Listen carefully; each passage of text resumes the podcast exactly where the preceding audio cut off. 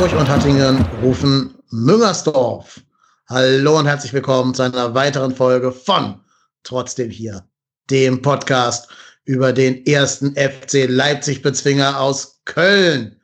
Ja, bewegte Tage liegen hinter uns. Erst eine, ich nehme es schon mal vorweg, im Ergebnis zu hohe Niederlage gegen die Pillen aus Leverkusen. Dann sehr zweifelhafte Aussagen von Friedhelm Funkel im Sky-Interview danach, die wir nachher auf jeden Fall noch besprechen müssen. Zwischendurch wurde noch eine Super League ausgerufen, aber es hat uns ja nicht weiter tangiert. Obwohl wir uns vielleicht heute für eben jene Super League qualifiziert haben, denn der erste FC Köln gewinnt zum Höhepunkt der englischen Woche 2 zu 1 gegen Red Bull Leipzig.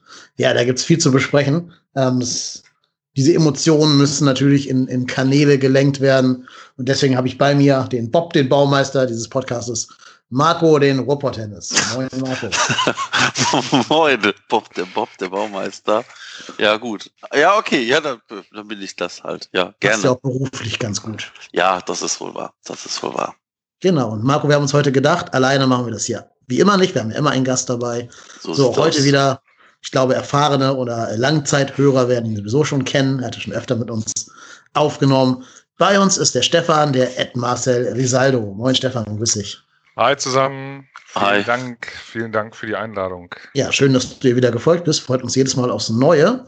Und du hast dir ja auch genau die richtige Folge ausgesucht, würde ich mal sagen, um heute dabei zu sein. Alles richtig gemacht.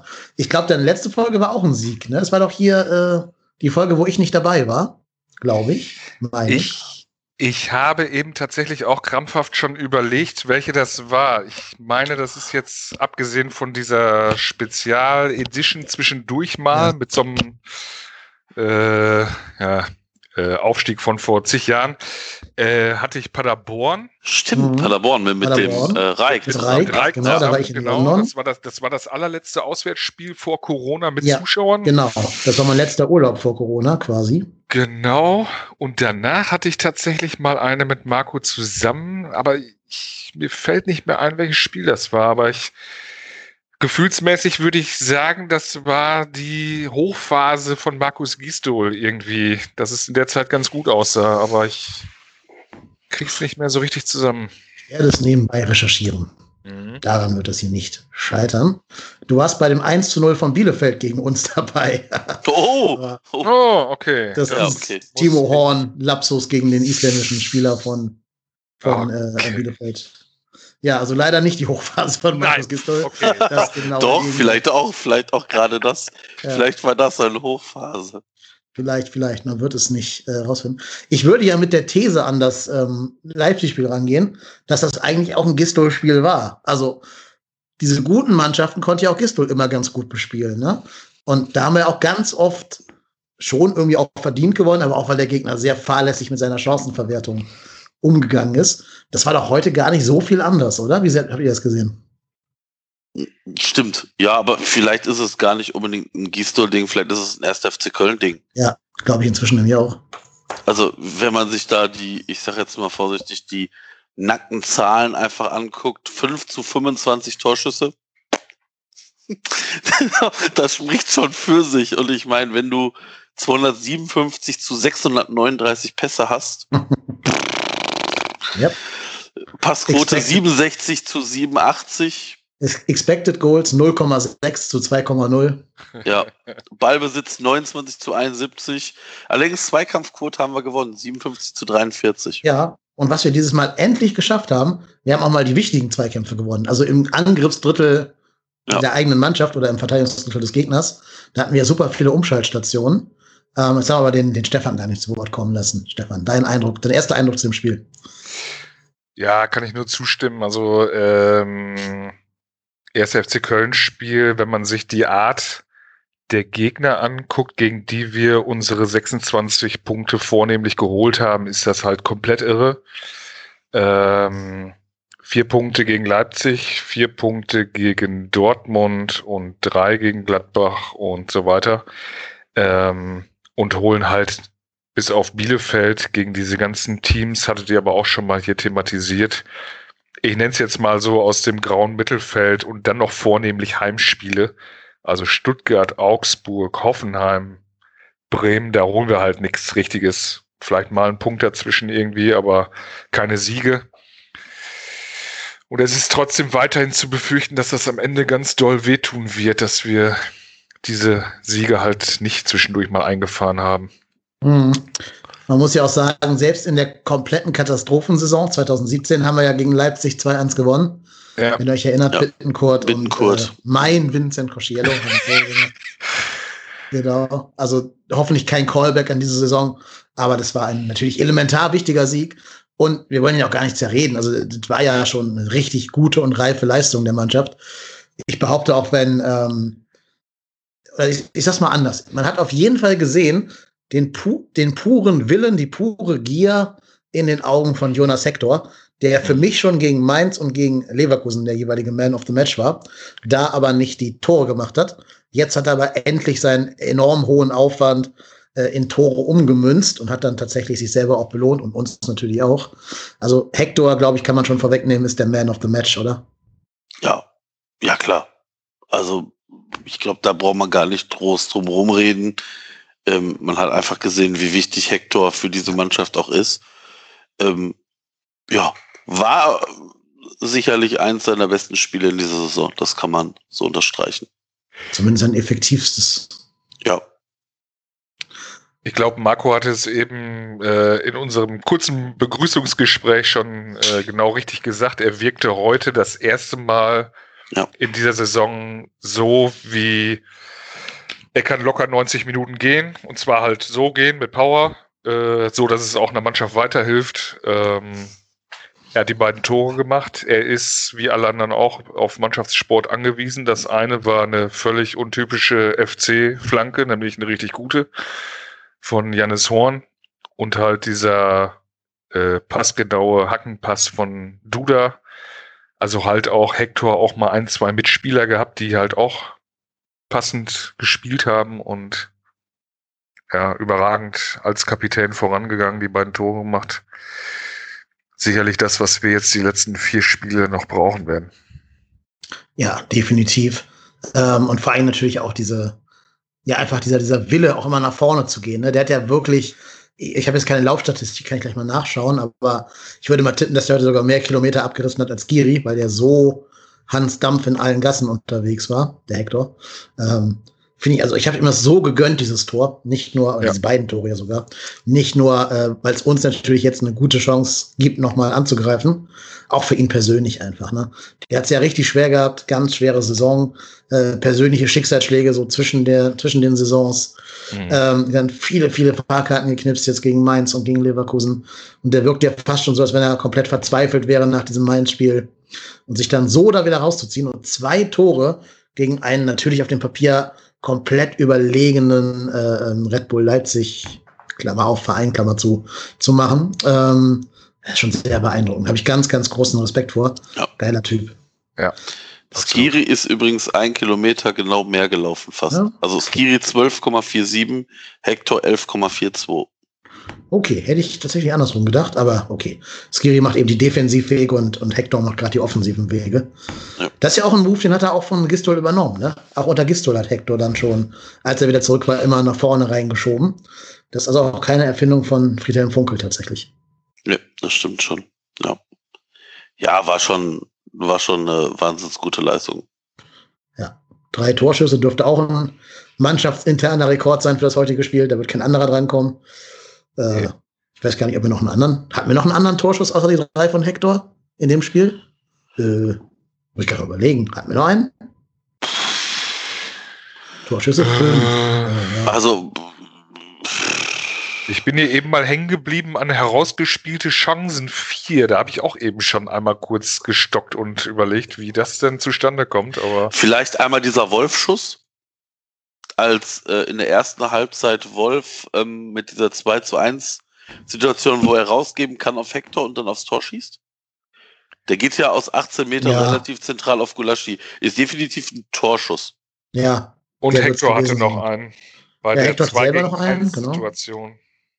Muss man leider auch sagen, die war nicht ganz so toll rausgespielt dann. Also da muss man, wenn wir jetzt hier Salz in die Wunde kippen wollten, wollen wir aber nicht. Heute ist, heute ist Loben angesagt, also insofern. Ja. Gut, dass er überhaupt die Chancen hat und sich traut zu schießen. Ähm, ja. Und Wolf ist auch nicht so klug gelaufen. Ja, belassen wir es dabei. Nee, aber einfach sehr geiles Spiel. Und vor allem bin ich auch mal froh, dass die Dinger, die sonst halt einfach nie klappen, endlich mal geklappt haben. Also Stefan, du hast gerade schon gesagt, die Flanken sind endlich mal angekommen. Ne? Janis Horn hat ja gute, gute Technik beim Flanken, so, aber die kamen ja oder haben zumindest noch zu wenig Ertrag gebracht. Und jetzt kamen sie ja wirklich mal punktgenau auf die Rübe von Jonas. Da muss ich natürlich auch ein bisschen der neue Bayern-Star Upamecano fragen, wo er da steht. Warum er nicht den einzigen Roten im ganzen Strafraum gedeckt kriegt. Der ist ja sonst gar keiner, ne? dass er wirklich ja. verweist. Ganz unhaltbar fand ich ihn jetzt auch nicht, obwohl er aus kurzer Distanz war, aber auch nicht mit vollen Schmackes. Also bei Timo würde ich sagen, den muss er halten. okay, ist auch egal. Wird ja heute. Also ich, ich habe gerade gedacht, so wenn das Tschichos und Horn gewesen wären, dann hätten wir gesagt, Tschichos steht schon wieder mal im, im Kraut- und Rübenfeld und Horn steht schon wieder nur auf der Linie und guckt. Ja, ja. Ja, ja, ja also das ist so. Ich meine, ja, aber ich meine, aus wie viel Meter wird der geköpft? Fünf? Ja, sechs Metern? Sechs, so genau. Ist jetzt auch, glaube ich, nicht so einfach zu halten. Nee, ich meine, er war ja noch ein bisschen dran, mit ein bisschen mehr Glück, ein Armstück höher. Aber zum Glück hat er das Glück eben nicht gehabt. Das verdient er ja auch gar nicht mit seinem komischen Konstrukt von Verein da. Ähm, ja, insofern das Gute hat gesiegt, sagen wir mal so. Und ja, dann ist es natürlich allen das Herz wieder in die Hose gerutscht, als dann Leipzig zu so einem komplett bescheuerten Ausgleich kam. Ach, auch wieder so, so ein FC-Tor, wo alle gucken und alle versuchen es so ein bisschen, aber keiner geht so richtig entschlossen hin. Timo guckt den Ball auch wieder hinterher. Ja. Ja. Ja. Da habe ich schon das Ungemach kommen sehen, habe gedacht, jetzt sind die Leipziger vielleicht angestachelt, hier jetzt doch mal ernster zu machen. Aber halt dieser, dieser Querpass von Angelino oder Angelino vor der ganzen Abwehr, der darf halt schon gar nicht zu dem Torschützen kommen. Halstenberg. Ja, Halstenberg. Egal. Ja. Irgend so ein, so ein Dosen, Pfanddosentyp da. Ist mir wurscht, wie die heißen. Äh, auf jeden Fall darf dieser Querpass halt nicht ankommen normalerweise. Ne? Da stehen ja genug Kölner drumherum, um den irgendwie abfangen zu können. Aber wenn du einen Parallelpass, der parallel zu deiner, deiner Tor aus, deiner, ähm, deiner 16-Meter-Linie geht, ist das immer nicht so, nicht so gut, sagen wir mal so. Das stimmt. Ist aber auch egal, weil wir haben ja tatsächlich mal eine Reaktion darauf gezeigt. Wir haben uns dann ja nicht in unser Schicksal ergeben und dann ne, hier gedacht, okay, jetzt wird's wieder so ein Tag, sondern halt vor allen Dingen in Person von André Duda und Jonas Hector haben sie noch mal ein Kabinettstückchen aufgeführt. Und tatsächlich ist auch genau das, was ich gerade meinte mit endlich gelingen mal die Dinger. Ne? Erst die Flanke von Janis Horn, aber jetzt auch dieser Hackentrick von Duda. Den hat er auch schon, weiß ich nicht, bestimmt zehnmal versucht diese Saison. Der hat nie funktioniert. Mhm. Und jetzt endlich hat dann Hector mal seine Idee aufgenommen und dann quasi noch den Alien Rom gemacht, von außen nach innen gezogen und den Ball da relativ unhaltbar reingezogen. Man muss ja sagen, Hector äh, löst ja die Chance sogar selber aus, ne? indem er den Ball da so über den Leipziger drüber hebt und dann zu Duda, mhm. bevor er dann einläuft. Also geiler Typ, der Hector, geiler Typ. Ja. ja. Ich kann es gar nicht anders sagen. Ehrlicherweise hätte ich sogar fast das 2-1 nicht gesehen. Ähm, denn nach dem 1-1 habe ich so ein bisschen konsterniert auf mein Handy geguckt, mir die Tabelle angeguckt und guck in dem Augenblick wieder hoch, als ähm, du da diesen, diesen Pass mit der Hacke spielt. Und in dem Augenblick habe ich nur gedacht, was für ein Wichser. Lass es doch mit diesem scheiß Hackenpass geficke. Und dann kommt der Ball auf einmal an und du siehst auf einmal, wie, wie Hector dann abzieht. Ja, und dann denkst du dir so, ja, okay. Ja, kann Gut. man machen. kann man mal machen. Kann ich, ich glaube halt, machen. Ich glaube, dieses zweite Tor machst du auch nur, wenn du das erste Tor gemacht hast. Wenn das jetzt eine erste Gelegenheit wäre fürs Tor und noch diese Leipzig- und Mainz-Fahrkarten im Hinterkopf ist, hat er da weniger Überzeugung in seinem Schuss. Mhm. Ich glaube, da braucht er schon den Selbstvertrauensboost ja, aus dem 1-0. Das, das stimmt schon. Ja. Das stimmt schon. Das ist, ähm, ja, war schon, war schon nicht so schlecht. Ja. Stefan, hast du noch Gedanken zu dem Spiel? Äh, zu den beiden Toren. Es ist, ich habe natürlich kein Mitleid mit äh, Leipzig, jetzt nur ganz äh, inhaltlich gesprochen. Hätte ich totales Verständnis, wenn unser Freund Julian Nagelsmann wegen der beiden Gegentore halt auch komplett ausrastet, weil ähm, also bei dem bei Hectors Kopfball ist halt so ein 1 gegen 1 im Strafraum eine gute Flanke, die aber halt auch relativ lange unterwegs ist. Also ich glaube, der Torwart gar nicht unbedingt, aber Upamecano hätte halt, glaube ich, schon sich schneller und besser vorher schon orientieren können. Und was Hector und Duda machen, sieht super aus. Sind wir vielleicht auch nicht so gewohnt von unseren Jungs, aber ähm, ich habe das dann nachher, wie du eben schon sagtest, wir hatten noch, oder ich hatte zumindest ein bisschen Zeit, es mir noch zwei, drei Mal anzugucken. Äh, abgesehen von Hector, der hätte halt auch noch mal war nicht nötig, aber er hätte auch noch nach links weiterpassen können zu Wolf, der wäre auch mhm. alleine auf die Bude marschiert. Ne? Also wo die Leipziger überhaupt in dem Moment waren, leuchtet gar nicht so richtig ein irgendwie. Also haben sich halt da ordentlich aushebeln lassen, ziemlich, ziemlich billig. Aber gut für uns natürlich. Aber halt neutral gesprochen war das halt auch von Leipzig unclever. Definitiv. Ja. Ja, ich bin einfach so froh. Ach, ich freue mich so. Ich bin so äh, in den Endorphinen gerade ich kann das alles gar nicht vernünftig analysieren jetzt im Moment. Aber natürlich wäre der erste FC Köln noch nicht der erste FC Köln, wenn er uns nicht noch so ein paar Herz in die Hose Rutsch-Momente in der Nachspielzeit ja. beschert hätte. Zweimal Kluivert. Ich vermute, wir beide haben, oder wir alle haben diese beiden Chancen äh, schon drin gesehen von ihm. Mindestens eine davon. Der Kopfball, der so ewig lang in der Luft gefühlt ist, wo keiner mehr eingreifen kann. Wo Timo auch nur schon, schon wieder auf die Knie sinkt und sich denkt, oh Gott, jetzt ist es wieder passiert. Und dann noch diese Chance, wo er da rechts durchbricht und dann eigentlich nur noch, eigentlich nur einschieben müsste, aber das auch nicht hinkriegt. Ja. ja. Ja. Zum Glück, möchte ich sagen. Zum Glück ist es nur Justin Kluivert und nicht der Papa. Ja. ja, aber ich, ich muss aber auch, ich, ich meine, ich finde, ich habe diese Saison schon genug auf Timo Horn eingedroschen. Ich finde, in der Schlussphase hat er aber auch gut gestanden. Ja, er hat ein bisschen Glück bei dem einen Schuss, den er prallen lässt, dass er kein Leipziger steht, ne? Das ist, ja, das ist richtig, aber äh, vielleicht musst du dir das auch einfach mal das Glück erarbeiten. Also ich, ich finde, heute war sicherlich auch kein schlechtes Spiel von Timo Horn. Nö, also das liegt mir fern. Gleich, wenn wir über das Leverkusen-Spiel reden, da würde ich ihn ein bisschen mehr in die Verantwortung nehmen. Mhm. Aber jetzt bei dem Spiel kann man ihm ja keinen Vorwurf machen. Der hat ja auch ein paar rausgekratzt, so ja, ist er nicht. Also, genau. Also die, die Fußabwehr bei dem Freistoß am, direkt an der Kante 16er. Ja, der äh, war nicht so verkehrt, ja. Ja, ja. fand ich ja. gut. Klar, also mit Timo ist halt wie immer, wenn er reagieren muss, ist er gut. Ne? Ja. Wenn er nur reagieren ja. muss und sonst nichts, einfach nur Reflexe. Das kann er richtig gut, sobald er irgendwas anderes machen muss. Also Raumdeckung, Strafraumbeherrschung, äh, Mannschaft immer dirigieren, Spieleröffnung, das halt alles nicht, aber es reicht halt für einen Rentenvertrag in Köln. Ja, sowieso. Durch jetzt für zwei Punkte. Nein, nein, nein, lass uns damit nicht anfangen.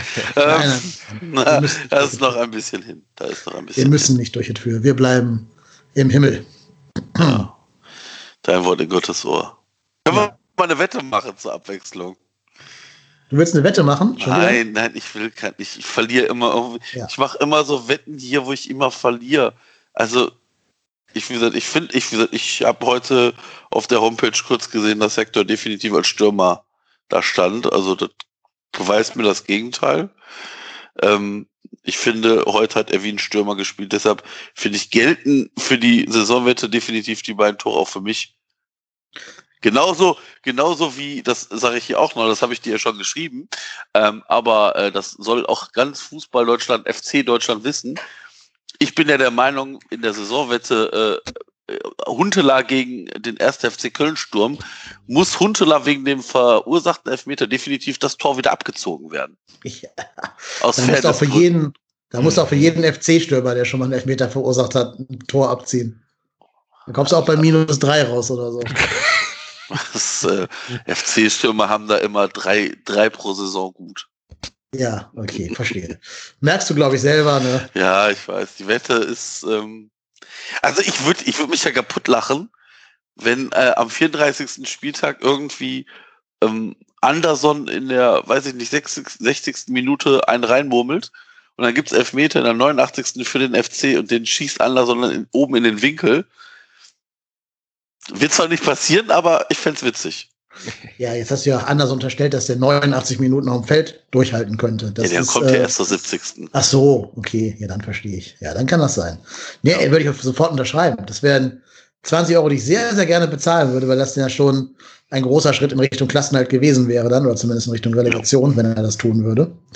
Äh, also ich will die Wette hier gar nicht gewinnen. Ich will, dass unsere Stürmer ganz viele Tore schießen. Mein Vertrauen ist allerdings ein bisschen äh, geschwunden, auch weil Emanuel Dennis jetzt schon beim nächsten Trainer anscheinend nicht mehr die ganz hohen Karten hat, heute ja auch nicht gespielt hat. Mhm. Weiß nicht, ob er angeschlagen war oder ob es in der englischen Woche geschuldet war oder ob er einfach schon, ja, einfach schon wieder durchs Rost gefallen ist. Mhm. Ja, also zumindest hat Funkel wohl gerade in der Pressekonferenz gesagt, dass einige Spieler nicht gespielt haben, ähm, weil jetzt englische Woche ist und ja. sein können, dass die wieder äh, am Freitag beginnen. Genau, also gerade Florian Kainz ist, glaube ich, jemand, der da geschont wurde. Ja. Der hat ja ein bisschen noch gespielt, um so ein bisschen im Rhythmus zu bleiben, aber dem tat die Pause ganz gut. Der war ja wirklich ewig lang verletzt und ja. den darf man auch nicht verheizen, da muss man auch aufpassen. Nein, das glaube ich auch. Genau, Anderson ist ja auch schon wieder im Krankenstand, der wurde ja wieder punktiert, da wurde irgendwie Blut abgelassen und weiß der Geier was, Flüssigkeit rausgelassen aus dem Knie. Ja, ich sag's leider sehr, sehr ungern, aber ich sag's jetzt trotzdem, das erinnert mich alles an Manasseh Ishiaku bei Anderson. Ja, ja, es ist, ist zumindest schwierig. Also ich meine, wenn du halt ich sage jetzt mal vorsichtig, nur einen richtigen Stürmer, Bundesliga-Stürmer im Kader hast, mhm. dann wird das irgendwann mau. Also ich. Ja. Dann muss es halt der Hector machen, weil sonst ist keiner da. So sieht's aus. So sieht's ja. aus. Äh, Vergleich zu Ishiaku meinst du jetzt so rein verletzungstechnisch oder auch Fußball fußballerisch? Nee, ich meine es wirklich von der Verletzung her. Bei dem war es ja auch so, okay. wir müssen ihn jetzt mal zwei Wochen schonen, dann kommt er wieder, der braucht ein bisschen Ruhe, dann hier mal ein bisschen punktiert, da mal ein bisschen Knorpel abgeschliffen und trotzdem hat er nie wieder auf die Beine gefunden. Ähm, leider, leider. Also ich, natürlich gönne ich Anderson, Sebastian Anderson nur das, das Beste der Welt, gerade auch dem ersten FC Köln. Aber ich fühle mich da sehr erinnert an, an die ganze Causa Ishiaku. Grundsätzlich ja. hätte ich jetzt äh, gesagt, also rein fußballerisch glaub, hätte ich jetzt gesagt, dass äh, Sebastian Andersson ein bisschen, äh, bisschen konstanter schon Bundesliga-Niveau äh, nachgewiesen hat irgendwie. Ja. Ähm, aber ich weiß, ich, ich, weiß, was du meinst, auf jeden Fall mit den Verletzungen, klar. Ja, ja. Ishiako haben sie nur verpflichtet, weil der gegen uns mal ein Tor geschossen hat. Da haben sie sofort gekauft.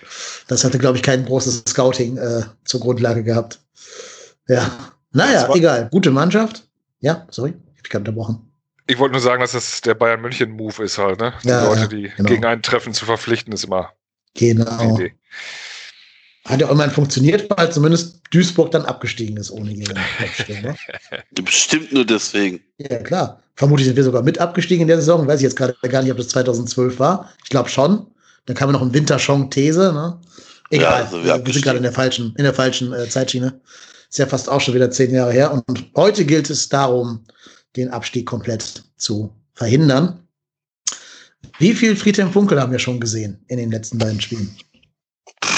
Bevor ihr die Frage beantwortet, hey. erstmal ein bisschen Experte. Ähm, Marco, stell mal vor, was jetzt passiert.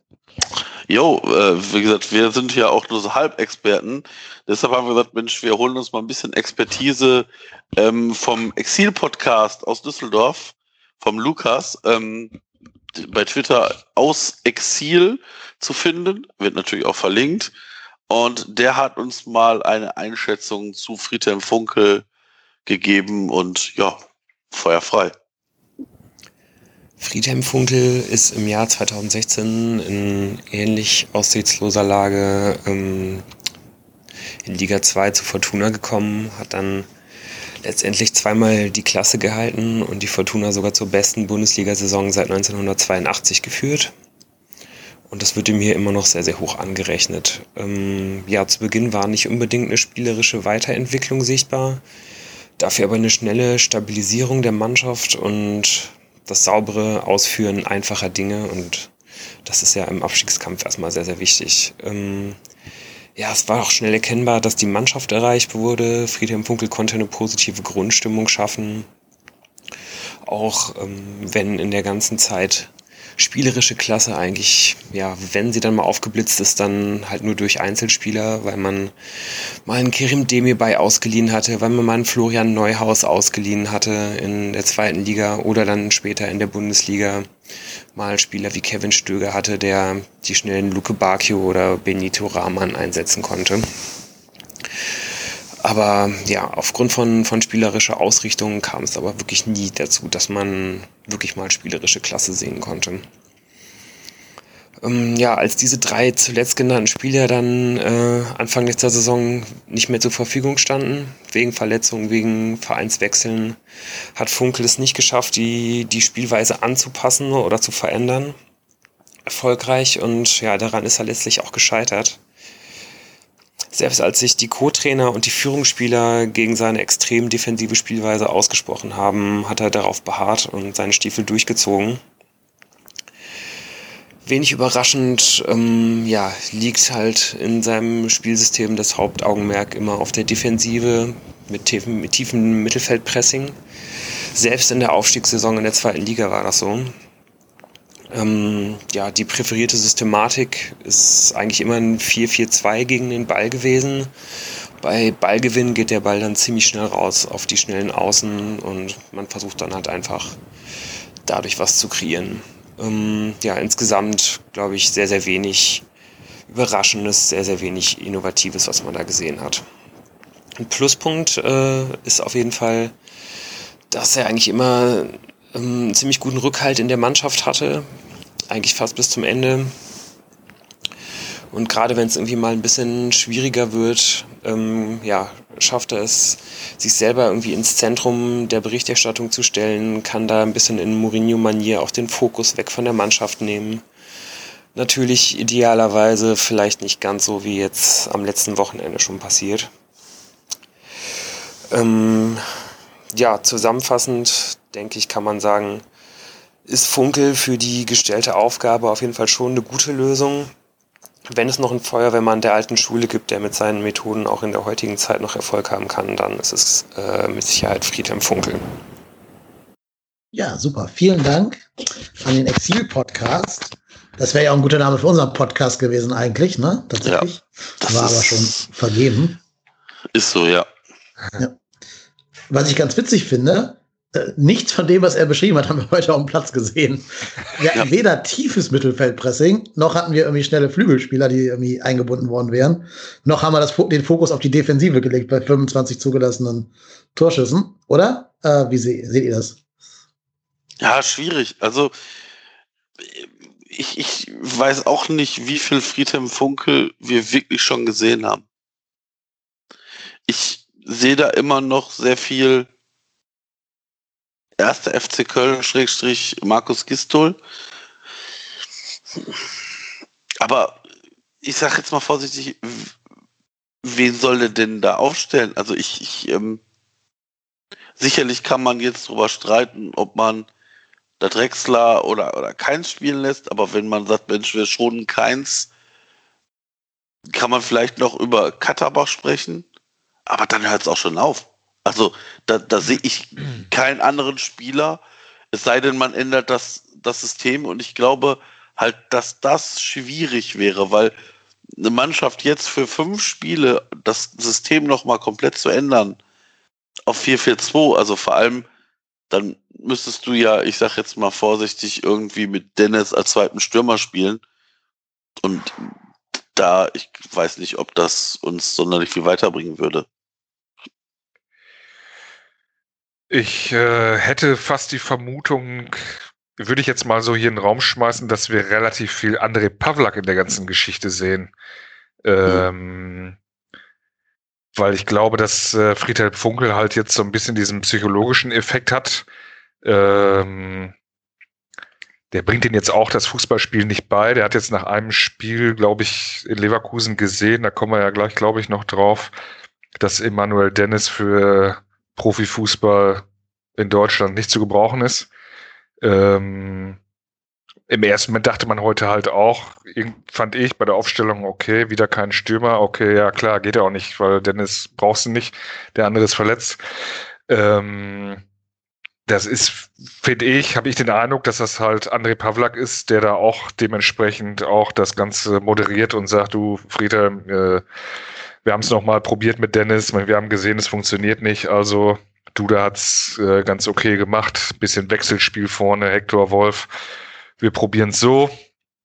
Ähm, was ich auffällig fand, und das ist vielleicht der, der Funkeleffekt oder überhaupt halt der Trainerwechseleffekt, äh, dass die Emotionen heute stärker waren, was man ja ohne die Zuschauer ein bisschen stärker mitkriegt als vor Corona, diese gegenseitigen Anfeuerungen, wenn irgendjemand einen Ball gut verteidigt, geblockt hat, äh, jemanden abgelaufen hat, natürlich gegen Ende immer stärker irgendwie, um sich nochmal gegenseitig zu pushen. Das fand ich sehr auffällig.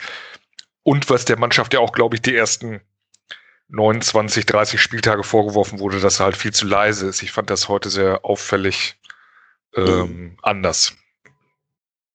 Ja, mhm. das stimmt. Das stimmt. Ja, da, da, da hast du nicht ganz unrecht. Ich glaube, ich finde auch, dass, also Funkel hat das ja, glaube ich, unter der Woche mal angemerkt, dass äh, die Mannschaft da zu leise ist und zu wenig miteinander kommuniziert. Ich äh, fand auch, dass es deutlich mehr war als in den Spielen davor. Ähm, aber ob das jetzt aus der Mannschaft kommt oder von Friedhelm Funkel, keine Ahnung. Das Auf jeden Fall kommt von außen ja auch mehr. Das kommt von, Stefan gerade genau. angedeutet. Ja, ja. Das hat ja damals auch der Thomas Hiete vom Kicker bei uns gesagt. Der war ja in Wolfsburg im Stadion als Reporter ja. ähm, und hat ja auch da gesagt, dass Funk, äh, Gistol so gut wie gar nichts sagen würde. Mhm. Und das war heute schon deutlich anders. Also er hat ja sogar am Ende noch Jonas Hector gecoacht von der Außenlinie aus, hat gesagt, hier komm, come on, Junge, weiter oder irgendwie sowas in der Art. Ne? Also jetzt, jetzt keine großen taktischen Anweisungen oder so, aber er hat zumindest äh, noch mal versucht, die letzten Prozent rauszukitzeln. Ja, und hat sogar eine gelbe Karte gesehen, ne? Ja, genau. Dafür gehst du vielleicht ein bisschen zu nett äh, in seiner ganzen Art, ne? Für solche, solche Reize von außen. Im Prinzip ja. glaube ich, dass dem ja auch äh, bei dem Trainerwechsel zu diesem Zeitpunkt ist es ja auch das, und das ist wahrscheinlich auch der Charakter eines Feuerwehrmanns, bleibt ja mir auch nicht viel anderes übrig. Ne? Also er bringt jetzt auch äh, diversen Spielern, die wir da im Kader haben, ja auch das Fußballspielen jetzt äh, in, vor allem nicht in der Kürze der Zeit das äh, Fußballspielen bei, aber ähm, auf diese Emotionen zu setzen. Man hatte ja auch in Leverkusen schon den Eindruck, er holt sich da halt die gestandenen Spieler äh, natürlich allen voran Jonas Hector und so weiter. In dem Fall war es jetzt noch Raphael Zichos, das sehe ich jetzt noch ein bisschen kritisch, aber er holt sich halt die älteren, erfahrenen ran. Äh, das hat ja so ein bisschen Playoff-Charakter jetzt irgendwie für so einen Trainer, mhm. der für diese Phase der Saison kommt. Da muss der sich jetzt sonst Gerüst zusammensetzen. Da können jetzt immer mal zwei, drei, natürlich gerade mit so einer englischen Woche, zwei, drei Spieler rotieren. Aber er muss sich so ein festes Gerüst mit Führungsspielern raussuchen, wo er den Eindruck hatte, auf die kann er sich verlassen erstmal und äh, hoffen, dass das funktioniert. Vertraut natürlich auf André Pavlak, der die Jungs halt die ganze Saison schon im Auge hat und auch so ein bisschen um mentalen Zustand weiß und so weiter und dann gucken, dass man das so erfolgreich im Bestfall wie heute natürlich dann bestreitet mit so ein paar Nuancen. Wir haben es, äh, Marco und ich, auch im Begrüßungsgespräch, glaube ich, schon gesagt. Ich finde es total ärgerlich, dass man halt vor dem Mainz-Spiel nicht den Schritt gemacht hat mit der Länderspielpause und ja. Ja. vielleicht die Chance vergrößert hätte, dieses super wichtige Spiel gegen Mainz dann doch erfolgreicher zu gestalten, als es war, weil ja, Grundsätzlich hat man den Eindruck, dass die letzten beiden Spiele jetzt äh, irgendwie doch so ein bisschen nochmal für einen Aufbruch gesorgt haben und das hätte man gegen Mainz natürlich gut gebrauchen können. Ja, gehe ich ganz zu 100 Prozent mit. Dass das zu spät kam, das ist ja jetzt auch keine, keine Breaking News sozusagen. Ja, ja. Ähm, genau. Das Gute ist, dass man natürlich jetzt Momentum hat und jetzt können wir es endlich mal nutzen. Wir hatten ja jetzt oft das Problem, dass die Mannschaft dann ein Spiel gewonnen hat, zum Beispiel gegen Gladbach und gegen äh, Dortmund in der Hinrunde. Und dann war direkt wieder Länderspielpause, sodass dein ganzes Momentum wieder verloren geht. Jetzt hast du in schon drei oder vier Tagen Augsburg vor der Brust. Ne? Ähm, sollen wir da jetzt schon drauf gucken oder wollt ihr erstmal noch kurz das Leverkusen-Spiel besprechen? Also ich, ich hätte jetzt gesagt, wir können einmal kurz auf Leverkusen drauf ja, gucken, weil ich meine, ähm, ich, ich finde auch, das ist kein Spiel, wo wir in letzter, also ja, wir sind drei Tore schlecht, wir haben drei, wir haben drei Tore weniger geschossen als die Gegner, wir haben gar keins geschossen. Und ähm, aber ich finde, das war auch kein schlechtes Spiel. Und ich finde, da hat man einfach gesehen, dass uns einfach so ein bisschen Qualität da gefehlt hat. Vielleicht auch ein bisschen Glück, weil, also ich sage jetzt mal vorsichtig, du kassierst wieder früh so ein blödes Gegentor, dann läufst du wieder so im Rückstand hinterher und dann hast du diese Szene, wo, welcher Leverkusener war das, der Verteidiger? Palacios? Ich weiß gar nicht, wie ich sehen dieser, dieser mögliche Elfmeter.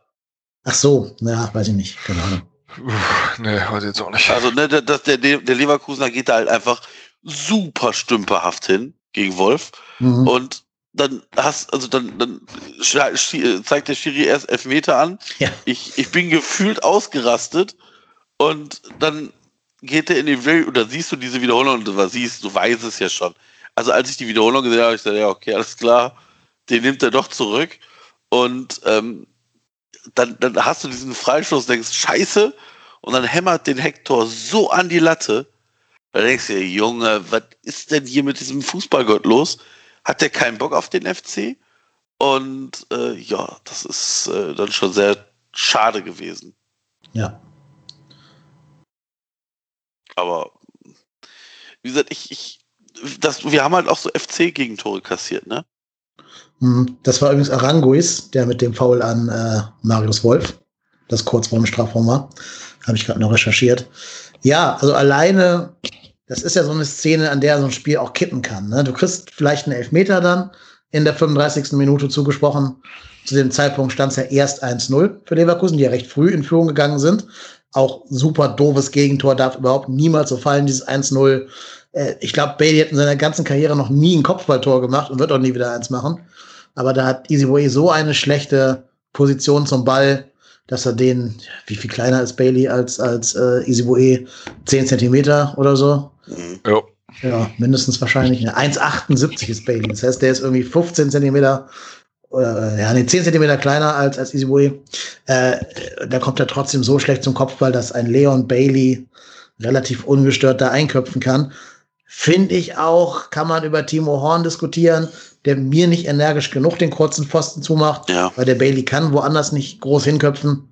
Ähm, ja, dummes Gegentor. Und dann liegst du halt sofort hinten in dem Spiel, wo du dir natürlich ganz viel vorgenommen hast. Das war ja das erste Spiel nach dem Trainerwechsel und du wolltest jetzt ja allen beweisen, dass dieses Main-Spiel eben nicht das Ende war und die Lichter nicht ausgegangen sind. Und dann liegst du halt nach fünf Minuten halt eben eins nur hinten, weil da alle, alle sich dumm angucken und Janis Horn die Flanke nicht unterbindet und so weiter und so fort. Ähm, Drei Spieler hätten dieses Tor verhindern können. Keiner schafft es und dann köpft halt Bailey da ein. Und was ich jetzt eigentlich sagen wollte, bevor ich lange ausgeholt habe, das Spiel kann ja noch mal kippen, wenn du dann in der 35. den Elfmeter zugesprochen bekommst, statt diesen Freistoß. Oder halt, wenn Hector Glück hat und äh, dieser, dieser Lukas Podolski Gedächtnisschuss ins Tor geht, anstatt dass er an die Latte knallt. Ähm, aber sollte nicht sein. Und dann kam ja relativ kurz nach Anpfiff der zweiten Halbzeit dieses super, super, super doofe Tor, wo wir eigentlich einen eigenen Eckball haben, wo wir den Ball so Ping-Pong-mäßig drei, vier Mal hin und her ping-pongen. Und dann fliegt der Ball halt genau aus dem Befreiungsschlag von diesem einen Leverkusener, ich weiß gerade nicht, wer es war, in den Lauf von Diaby, der eigentlich nur gerade auslaufen muss, den Ball annehmen muss und gerade auslaufen muss. Ja, und der dann halt eben, äh, nicht Diaby, ich meine Bailey, der dann eben einfach nur noch querlegen muss auf Diaby der dann sogar noch sich den Luxus erlauben kann, einmal zu umkurven und den Ball so ganz provozierend eben fest in den Winkel schießen kann. Aber auch da denke ich mir, der muss ja noch umkurven, der Diaby, ne? Und nimmt sich dann noch mal Zeit auszuholen. Ich behaupte mal, wenn Timo Horn sofort wieder auf den Füßen ist und sofort zurückeilt, kann der den Diaby zumindest noch irritieren, weil er von hinten angerauscht kommt, dass der nicht so eine lässig Nummer machen kann da fehlt mir manchmal so die, die letzte Geilheit darauf, ein Tor zu verhindern. Ja. Ja. Ja, stimmt, kann ich so ein bisschen, also ja, ich weiß, was du meinst. Also das ist dieses, das ist, das ist das, was ich, was ich ja auch meine, wenn ich sage, Timo Horn, wieso versucht er den nicht zu halten? Das ist dieses, Das ist genau das, das ist genau das Gleiche, was so ein bisschen das beschreibt, was du das gerade sagst. Das ist dieses, der, der letzte Versuch, es zu machen. Also, ne, wenn, wenn du nicht, wenn du nicht losspringst, dann wirst du den Ball auch nicht halten können. Und wenn du nicht versuchst, noch irgendwie ins Tor zu bekommen, wirst du den Ball auch nicht halten. Das ist dieses, dieses Abschenken so ein bisschen. Ja. Da ist für mich sinnbildlich die Szene am letzten Spieltag der letzten Saison, wo Bremen uns ja 6-1 im Stadion geschossen hat. Da gab es ja dieses eine Tor, wo der Ball erst an den Pfosten geht und dann der Bremer ja. dann nochmal nachsetzen kann. Wo Timo ja am Boden liegen bleibt und schon wieder den Kopf hängen lässt. Wenn er da aufgestanden ist und in der Szene drin bleibt, kann er den Ball einfach nehmen, aufnehmen. Weil der Ball jetzt zu ihm zurückgeprallt wäre dann und nicht zu dem Bremer. Aber wenn du halt immer sofort, wenn der Ball an dir vorbei ist, abschaltest und nicht in der Szene drin bleibst, wirst du einfach nie die Klasse zum Beispiel von dem Manuel Neuer erreichen, weil der kann eben genau das. Der bleibt drin in der Szene, so lange, bis der Schiedsrichter die, die, den Arm gehoben hat und das Tor angezeigt hat. Mhm. Ähm, und vorher ist das Ding auch nicht gegessen für, für richtig gute, hungrige Spieler. Aber da, das fehlt mir an dieser Stelle. Ja. Nicht nur das, mir fehlt noch viel mehr, aber naja. Egal. Ähm, was wir auch mal besprechen können zu in, in Bezug auf das Leverkusen-Spiel und auch heute gegen Leipzig gab es da einige Szenen. Alle Trainer von Markus Anfang bis jetzt Friedhelm Funkel haben ja irgendwie Raphael Tschichos zu ihrem Abwehrchef auserkoren. Mm. Warum, Stefan? Erklär mir das. Ich, äh, ich habe keine Ahnung. Ähm, ich kann eigentlich nur diese kommunikative äh, Grundlage nennen, die ist mir aber viel zu billig. Also die Tatsache, dass jemand ein bisschen lauter ist als alle anderen, darf ja kein Alibi dafür sein, dass der halt derjenige halt fußballerisch wilde Sau spielen darf. Ähm, mir ist das fußballerisch viel zu wenig. Das ist, äh, ich finde überhaupt kein Bundesliga-Niveau. Ähm, abgesehen von den regelmäßigen Gegentoren, die er seitdem er da ist, äh, und in der ersten Liga logischerweise natürlich noch ein bisschen regelmäßiger als in der zweiten, ähm, verursacht sind, also neben diesen Gegentoren sind es auch noch ganz viele andere. Ich weiß nicht, ihr habt, also ich habe ständig diese Bilder im Kopf, dass er einen Ball klären will, den aber dann äh, in Nord- oder Südoberrang knallt, zur Ecke, völlig unnötig. Also jeder andere normale Bundesliga-Innenverteidiger hätte das Ding Richtung Mittellinie gepölt und er schafft es halt, hinter das eigene Tor auf den Oberrang zu knallen, weil er halt über den Spann rutschte oder so. Und das hat man dauernd. Und heute waren auch wieder so Dinger dabei, ähm, wo er versucht, körperlich dagegen zu halten dann aber den Ball irgendwie auch wieder so uninspiriert in Seiten ausspielt, dann aber auf irgendjemand anders zeigt, der schuld war. Ähm, mir ist das viel zu wenig und ich habe mich ja schon ein paar Mal gefragt. Äh, ich weiß als Stammzuhörer natürlich auch, ihr habt das hier schon ein paar Mal diskutiert mit dem Linksfuß als linker Innenverteidiger und dem Kompagnon mit dem rechten Fuß auf der anderen Seite. Da lag mir schon ein paar Mal auf der Tastatur äh, zu erwähnen. Ich habe es dann, weil ich es im Kopf hatte, nochmal nachrecherchiert. Achtung, Statistikfans. Wir haben in unserer grandiosen äh, Europapokal-Quali-Saison haben wir in der Hinrunde lange Zeit mit dem Innenverteidiger-Duo Heinz Mergi Mavrei gespielt. Beides Linksfüße. Ähm, also das geht, wenn die beiden Jungs halt Qualität haben. Und ich traue das halt Borneau und Meret zu. Also ich traue halt auch Meret zu, dass er einen linken Innenverteidiger spielen kann, weil das, oder halt Borneau von mir aus, wenn dann Meret rechts spielt, weil das, was Raphael Zichos mit seinem linken Fuß da auf der linken Innenverteidigerposition macht, kriegen die anderen auch hin, genauso schlecht. Und ähm, deshalb ist das für mich kein Alibi. Also, oder würde ich jetzt auch auf der Position spielen, nur weil ich Linksfuß bin? und halt der einzige Innenverteidiger dann im FC-Kader. Äh, mir ist es ein absolutes Graus. Er hätte gegen Mainz auch wieder eine rote Karte verdient gehabt. Da war diese ganz komische Szene, wo er einen auch viel zu lange wieder festhält, kurz vorm Strafraum. Mhm. Da hat der Schiedsrichter zum Glück gar nichts gepfiffen, deshalb konnte auch der, der Videoassistent, glaube ich, nicht eingreifen, wenn ich es noch richtig in Erinnerung habe. Ja, das war das Halten am Trikot, ne? Ja. Genau, das, das sah halt tatsächlich im, da konnte man dem Schiri gar nicht so richtig Vorwurf machen. Das sah relativ unspektakulär aus. Da sah, sah man halt erst in der Zeitlupe, ach du Scheiße, eigentlich hätten sie auch schon wieder duschen schicken können. Ähm, völlig unbeholfen teilweise. Und ich mache jetzt mal einen Punkt. Das reicht, glaube ich. Ja. Ähm, mich hat auch ein Hörer mit einem guten Argument von dieser Linksfuß-Theorie abgebracht, weil derjenige sagte, ähm, wir haben ja eh kein Aufbauspiel von hinten raus. Und wenn, dann macht Skiri das Aufbauspiel und nicht, nicht Chichos. Mhm. Dann ist auch egal, welchen Fuß der hat. Und ja. ich finde tatsächlich auch, es ist schwer vermittelbar, den bis dato stabilsten Innenverteidiger, als Bono verletzt war, nämlich eben Jorge Mire, jetzt wieder auf die Bank zu setzen. Das, also ich glaube, dass sich Mire selber auch wie im falschen Film vorkommen muss, mhm. wenn er sieht, dass er nach zwei nicht so starken Spielen raus ist, während halt dieser designierte Vizekapitän nach äh, 28 nicht so starken Spielen immer noch spielen darf. Ähm, ich habe auch mal überlegt, wenn du halt einen Linksfuß und ein bisschen Aufbau haben willst, das war aber jetzt vor dem Leipzig-Spiel, ob man nicht Jonas Hector auf diese linke Innenverteidigerposition ziehen könnte. Der kann ja eigentlich alles spielen, hat auch das nötige Stellungsspiel dafür. Ihm würde auch die Geschwindigkeit fehlen, um dann mit einem Diaby oder Bailey oder wie die alle heißen, ins äh, Sprintduell zu gehen. Das ist aber auch bei äh, sicher ja auch der Fall. Du verlierst dadurch ja so, so gesehen nichts.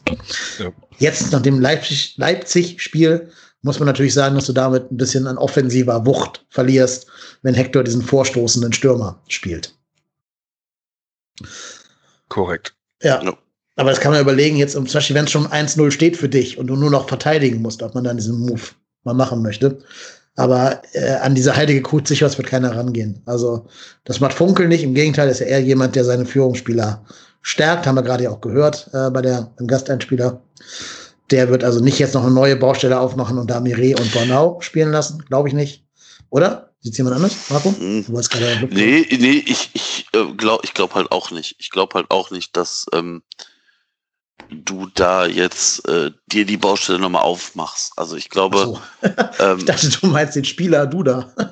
nein, nein, nein, nein, nein. nein, nein, nein. Was will er denn jetzt mit Duda? Hä? Nein, nein, nein. Ähm, Weiter geht's. Ich, äh, ich, ich, wie gesagt, ich, das hätte man sicherlich machen können, ähm, aber ich, ich glaube, vielleicht hat das damit noch was zu tun, dass Chichos, ich weiß es, ich kann es mir nur so vorstellen, dass das vielleicht damit zusammenhängt, dass er eher ein kommunikativer Spieler ist als Mire, weil ich meine, nur wie du Vamos Vamos schreist, ähm,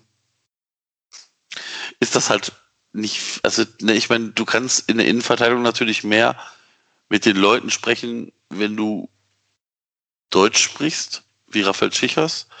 Ähm, ich, wie gesagt, mir persönlich ist das auch zu wenig. Ich verstehe es auch nicht. Ähm, irgendwas scheinen ja aber alle Trainer irgendwie an dem zu haben. Ich meine, das haben, hattest du Dennis gerade schon gesagt, das ist ja jetzt nicht so, dass Friedhelm Funkel jetzt der Erste ist, der es macht. Also es war unter ähm, Markus Anfang so, das konnte ich sogar noch nachvollziehen, weil Anfang ihn aus ähm, äh, Kiel kannte unter, wer war danach? Ähm, Achim Bayer-Lorzer. Unter Bayer-Lorzer war es genauso. Unter Gistol war es so. Und wie gesagt, ich glaube halt nicht, dass Funkel jetzt einmal alles auf, auf links drehen wird. Das glaube ich halt auch nicht. Nee, glaube ich auch nicht. Nee. Ähm, man sieht aber auch wieder die Probleme der Kaderplanung, dass einfach kein nomineller Backup für den einzigen Linksfuß-Innenverteidiger existiert. Hm, ja. Also, wenn es da einen gäbe, der halt eben ihm Konkurrenz machen könnte, würde vielleicht ja auch Zichos besser spielen, wenn er einen im Nacken hätte, einen Konkurrenten. Das sagen wir bei Timo Horn ja auch schon seit gefühlten Jahren. Ne? Hm, ja, ähm, das stimmt schon. Ja, und vielleicht wäre das ja auch der Fall. Aber natürlich, wenn du mit Chichos in die erste Liga gehst und den zu deinem Stamm-Innenverteidiger machst, nimmst du halt leider in Kauf, dass du nicht diesen Mergi Mavrei Dominik Heinz Abwehrblock da hinten bauen wirst können, weil der immer für einen Fehler gut ist und ja auch nicht die große Erfahrung hat, um, ähm, also jetzt in der Bundesliga meine ich, um da ein, eine große Stütze der Mannschaft zu sein. Also wem ich diese Position ja noch zutrauen würde, wäre Jannis Horn. Nee, gehe ich leider nicht mit. Es hat in einem Spiel gut funktioniert, danach auch schon nicht mehr gegen Union.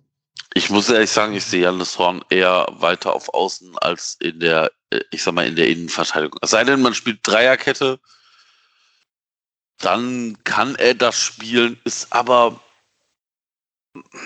meiner Meinung nach auf dem Flügel definitiv stärker ist, ja doch stärker, stärker. Ja, äh, man muss das, ich versuche das positiv auszudrücken. Ich also, möchte jetzt auch nicht auf diese Flanken, die der da im Minutentakt gefährlich reinhaut, so wie heute, ja. äh, möchte ich auch nicht verzichten. Also von daher kommt das jetzt auch gar nicht in Frage. Also genau, also da, genau das ist eigentlich auch eher das, was ich, was ich meinte. Also ich meine, wenn du, wenn du jetzt sagst, ähm, ja, wir ziehen Raphael, äh, wie Raphael ist das schon, ähm, äh, Janis Horn in die Innenverteidigung, ja, wen lässt du dann auf Außen spielen? Benno Schmitz? Äh, ben, Benno, doch Benno Schmitz. Katterbach. Ja, okay, ja.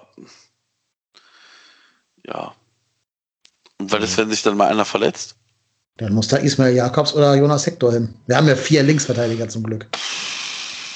Also ich muss ganz ehrlich sagen, ich finde. Ähm, ich würde Janis da aber auch nicht hinziehen in die Innenverteidigung. Also, also ich finde, Janis Horn macht das seit seiner Rückkehr wirklich. Ja, okay. Mit Licht und Schatten würde ich es nennen. Ja, aber nochmal, wenn wir, wenn wir Spieler hätten, die nicht Licht und Schatten spielen, dann spielen die nicht mehr bei uns. Oder heißt Jonas Hector. Hm. Nach ja, der Verletzung. Nach der ja. Verletzung war er wirklich solide. Also, kann man ja. nicht anders sagen, seit der Rückkehr. Ja, schwierig, schwierig. Ich hätte nicht gedacht, dass ich das mal sagen werde, aber ich möchte auf Jonas Hektors Torgefahr aktuell nicht verzichten. Ja, ja. Ich hätte ich jetzt auch, so. äh, letzt, hätte ich die letzten Jahre auch gesagt, dass mir gedacht, dass mir der Spruch nie über die Lippen geht, aber es stellt sich halt so dar. Ja, auch wieder ein äh, Kritikpunkt am Kadermanagement, wenn Jonas Hector und Elias Giri und mit äh, hier Elvis zusammen die gefährlichsten äh, Spieler sind. Das spricht dann auch nicht gerade für die Kaderplanung in der Offensive. Man muss da vielleicht auch mal ein bisschen jetzt auch mal anfangen, den André Duda in die Verantwortung zu nehmen. Der ist auch für seine Fähigkeiten und sein Talent zu uneffektiv. Ne? Jetzt trotz dieser tollen äh, Hackengeschichte da heute die Zahlen, wenn du jetzt die Elfmeter mal rausrechnest, die er da gut und trocken verwandelt. Wie viel hat er denn jetzt noch? Drei, ne? Oder zwei? Ich glaube, weiß ich drei Elfmeter? Also ja, er hat jetzt Elfmeter, fünf genau. Tore. Ja, und davon drei ähm, Elfmeter, genau. Und äh, ja, aber ich meine jetzt mal ganz ehrlich, ne? Also hört euch mal bitte jetzt mal wirklich, jetzt, jetzt das ist, das ist schon peinlich. Auf, wir haben drei Leute, die fünf Tore erzielt haben. Duda, Rex Bitschei, Skiri. Dann hast du Hector mit drei Toren. Anderson, Drexler, genau, Anderson, Drexler, Thielmann und Wolf 2 und Tschichos und Jakobs 1. Ja. Also. Ja. Das ist halt das große Dilemma dieses Kaders. Ja.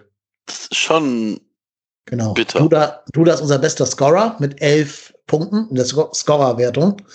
Aber das ist jetzt auch nichts nach 28 Spieltagen, wo du sagst, der reißt jetzt hier die ganz großen Bäume aus. Weil man ja immer bedenken muss, dass ja auch die drei Elfmeter mit bei waren. Ne? Ähm, klar, ist auch ein ähm, Talent oder eine Fähigkeit, einen Elfmeter zu verwandeln. Das kann auch nicht jeder Spieler. Ähm, da haben wir auch im FC Köln schon, ersten FC Köln schon viele gesehen, die das nicht so gut ja, können. Aber ich, ich muss ja ganz ehrlich sagen, diese elf Scorerpunkte finde ich aber bei 29 Toren gar nicht verkehrt. Die ist okay. Ja, ja, klar. Trotz allem, also gerade in, in dem Bereich Torgefahr aus dem Spiel, muss mir von André Duda noch mehr kommen. Das Jetzt, stimmt. diesen letzten vier, fünf Spielen, die wir noch haben oder vielleicht auch sechs mit der Relegation. Ähm, da brauchen wir den jetzt einfach. Da muss er jetzt gucken, dass er irgendwie mal öfter zum Abschluss kommt, aus dem Spiel heraus und nicht immer dieses Klein-Klein und zu spät vom Ball trennen und so, sondern seine Fähigkeiten noch mehr zugunsten von Effektivität zurückstellen. Ja, das stimmt schon.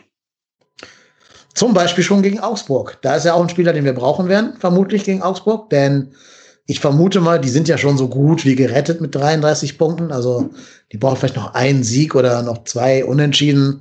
Dann mhm. sind die wahrscheinlich durch. Also wenn du siehst, wir haben jetzt 26, die haben 33, sind sieben Punkte Unterschied. Das sind nur noch sechs Spiele zu gehen. Äh, nee, für uns vier, für Augsburg auch vier, okay.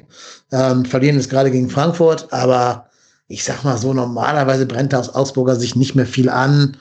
Da muss es schon mit dem Teufel zugehen, weil da müsste ja schon Hoffenheim, Bremen, Bielefeld, Mainz und Hertha und wir an denen vorbeiziehen. Und davon spielen auch viele gegeneinander. Mhm. Das heißt, ich erwarte, dass die sich da hinten reinstellen werden. Dass die sagen werden, ist zwar jetzt ein Heimspiel für uns, für Augsburg, aber Köln, hier ist der Ball, macht ihr mal. Wir wissen ja eh, dass ihr es nicht könnt. Und gerade dann brauchst du, glaube ich, so Spieler wie André Duda, auch wie Jonas Hector, auch wie vielleicht ein Max Meyer, der nochmal in die Mannschaft reinrotieren könnte. Ähm, aber was erwartet ihr denn generell für dieses Spiel gegen Augsburg? Ja, wir müssen punkten. Also wir müssen irgendwie dieses Spiel gewinnen. Also nicht punkten, wir müssen das Spiel gewinnen. Weil Stand jetzt 68 Minuten im, in den Abendspielen gespielt, führt Bielefeld 1 zu 0 gegen Schalke. Ja. Also dementsprechend, also Schalke ist damit abgestiegen. Herzlichen Glückwunsch für nix. Ihr seid der, ah, ist egal, der lächerlichste Verein wirklich dieser Bundesliga. Und die werden noch hast, ein Spiel gewinnen. Ich dürfte dreimal Ja, ich weiß, ich weiß, am letzten Spieltag. Das ist, ähm, ich meine, jetzt können wir uns alle freuen, wir sind nicht, wir werden nicht mehr letzter, wenn es äh, bei diesem Spieltag äh, Spielstand von Schalke bleibt.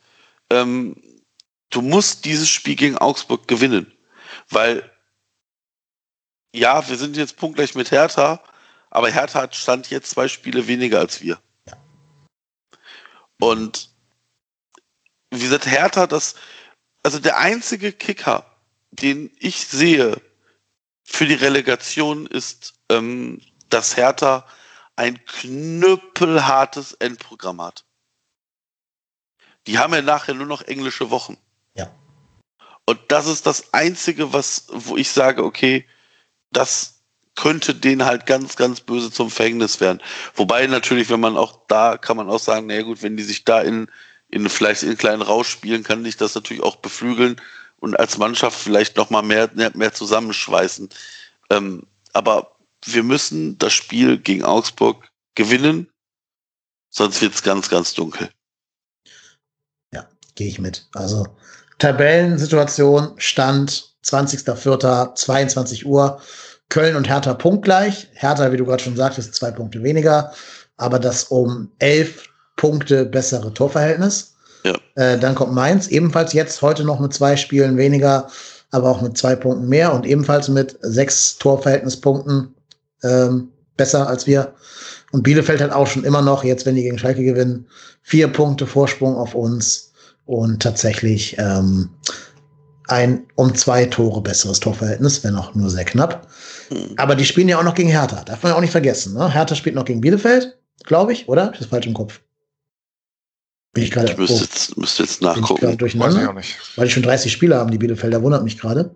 Vielleicht spielen die nächsten Spieltag dann gegen, oder hätten gegen Hertha gespielt. Warte mal, ich guck mal. Ich meine so, ich guck gerade nach. Bielefeld spielt nächste Woche bei Gladbach, habe ich vorhin mal gesehen, glaube ich. Ja, das wird Gladbach. Also die Hertha, Hertha spielt gegen Mainz. Ja. Also das ist das, ist das ausgefallene Spiel vom ja. von jetzt Sonntag. Das heute ausgefallene Spiel gegen Freiburg. Das Spiel am jetzt kommenden Wochenende gegen Schalke ist ja auch abgesagt. Danach am Freitag, den Nee, Moment mal. Am 7. Mai spielen am die gegen 7. Bielefeld. Mai, genau, am 7. Mai, also nächste Woche spielen die gegen Bielefeld, danach gegen uns, dann gegen Hoffenheim. Also, ich muss ganz ehrlich sagen, Hertha, die, die haben ein knüppelhartes Endprogramm, aber da ist, da sind genug Gegner, Schalke, Bielefeld, wir, Hoffenheim, Mainz, da kannst du natürlich auch locker dich ganz rausspielen da unten, ne? Hm. Ja, der siebte Mai ist natürlich mein Geburtstag. Ne? Also ich weiß nicht, was ich mir wünschen soll, ob ich mir einen Hertha-Sieg oder einen Bielefeld-Sieg wünschen soll. Das liegt dann von der Tabellensituation ab, äh, hängt dann von der Tabellensituation ab. Aber auch Arminia hat ein sehr machbares Restprogramm. Ne? Wenn wir jetzt nur auf Bielefeld gucken würden, die spielen noch gegen Gladbach, gewinnen die so sicher wie das Arm in der Kirche, die Bielefelder. Da kannst du jetzt schon Haus und Hof draufsetzen. Dann, wie wir gerade schon gesagt haben, gegen Hertha gegen Hoffenheim, für die es bis dahin wahrscheinlich um nicht mehr viel gehen wird. Und gegen Stuttgart, die auch nur noch austrudeln lassen und die Hälfte der Mannschaft verletzt haben. Mhm. Ähm, tja, Schalke hat gerade eine rote Karte gesehen gegen Bielefeld. Gelb-rot, das Spiel werden ja. die auch gewinnen. Oder gelb-rot, genau. Das Spiel werden die auch gewinnen, die äh, Bielefelder. Eigentlich müssen wir uns jetzt schon komplett auf Hertha konzentrieren und auf Platz 16, ne? Ich ja, hätte, oder Mainz. Mainz, ich hätte oder persönlich noch eine andere Mannschaft im Auge. Bremen. Ja, Hm. ich habe, äh, also kurzer Rückblick, Bremen gegen Leipzig war letzte Woche, glaube ich, oder vorletzte, vorletzte schon. Da habe ich konferenzguckend zu meinem Vater gesagt, unser ganzes Dilemma beim FC zeigt sich darin, dass Bremen viel mehr Punkte hat als wir. Mhm. Ich fand die so schlecht jetzt diese Saison schon ein paar Mal, als ich die gesehen habe. Also wirklich Leipzig gegen in Bremen äh, 90 Minuten lang im dritten Gang äh, beim 1-3 Anschlusstreffer mal wieder einen Angriff angezogen und sofort ein Tor gemacht. Also Bremen ist wirklich schlecht, spielt morgen gegen Mainz. Bis vorhin dachte ich halt noch total ätzend, wenn Mainz gewinnt, aber ich habe mir das eben halt mal angeguckt. Gut, dann ist Bremen halt irgendwie auf einmal wieder mit dabei, spielen nächste Woche bei Union Berlin. Ähm, Die spielen erstmal morgen gegen Mainz, ne? Die genau, unter der Voraussetzung, dass wir halt punkten, sonst nützt es sowieso nichts. Aber vielleicht, also Bremen finde ich unheimlich schwach, dass ich halt auch mich frage, wo die ganzen Punkte her haben, aber Mhm. ja. Ja, du hast recht, die haben auch ein knackiges Restprogramm. Ne? Jetzt gegen Mainz, dann Union Berlin, Leipzig, ja, es ist Pokal, aber trotzdem. Leverkusen. Ja, genau, also Leipzig im Pokal, das heißt nochmal eine englische Woche für die, wo sie auch wieder federn lassen müssen, vielleicht Verlängerung spielen müssen und so. Ähm, und dann nach Leverkusen, also Leverkusen in Bremen, äh, nach Augsburg und dann noch am Ende Mönchengladbach. Woran ihr schon merkt, Mönchengladbach wird der Kicker im Abstiegskampf. Die haben die alle noch, diese ganzen Graupenmannschaften da. Ähm, uns ja nicht mehr, wir haben ja schon gewonnen gegen die in der Rückrunde. Aber Gladbach hat ja auch noch das Ziel Europa League. Die sind jetzt gerade auf dem Conference League Platz, der ja sehr undankbar ist. Haben noch ein Spiel weniger als Leverkusen, weil die erst morgen spielen, die Gladbacher.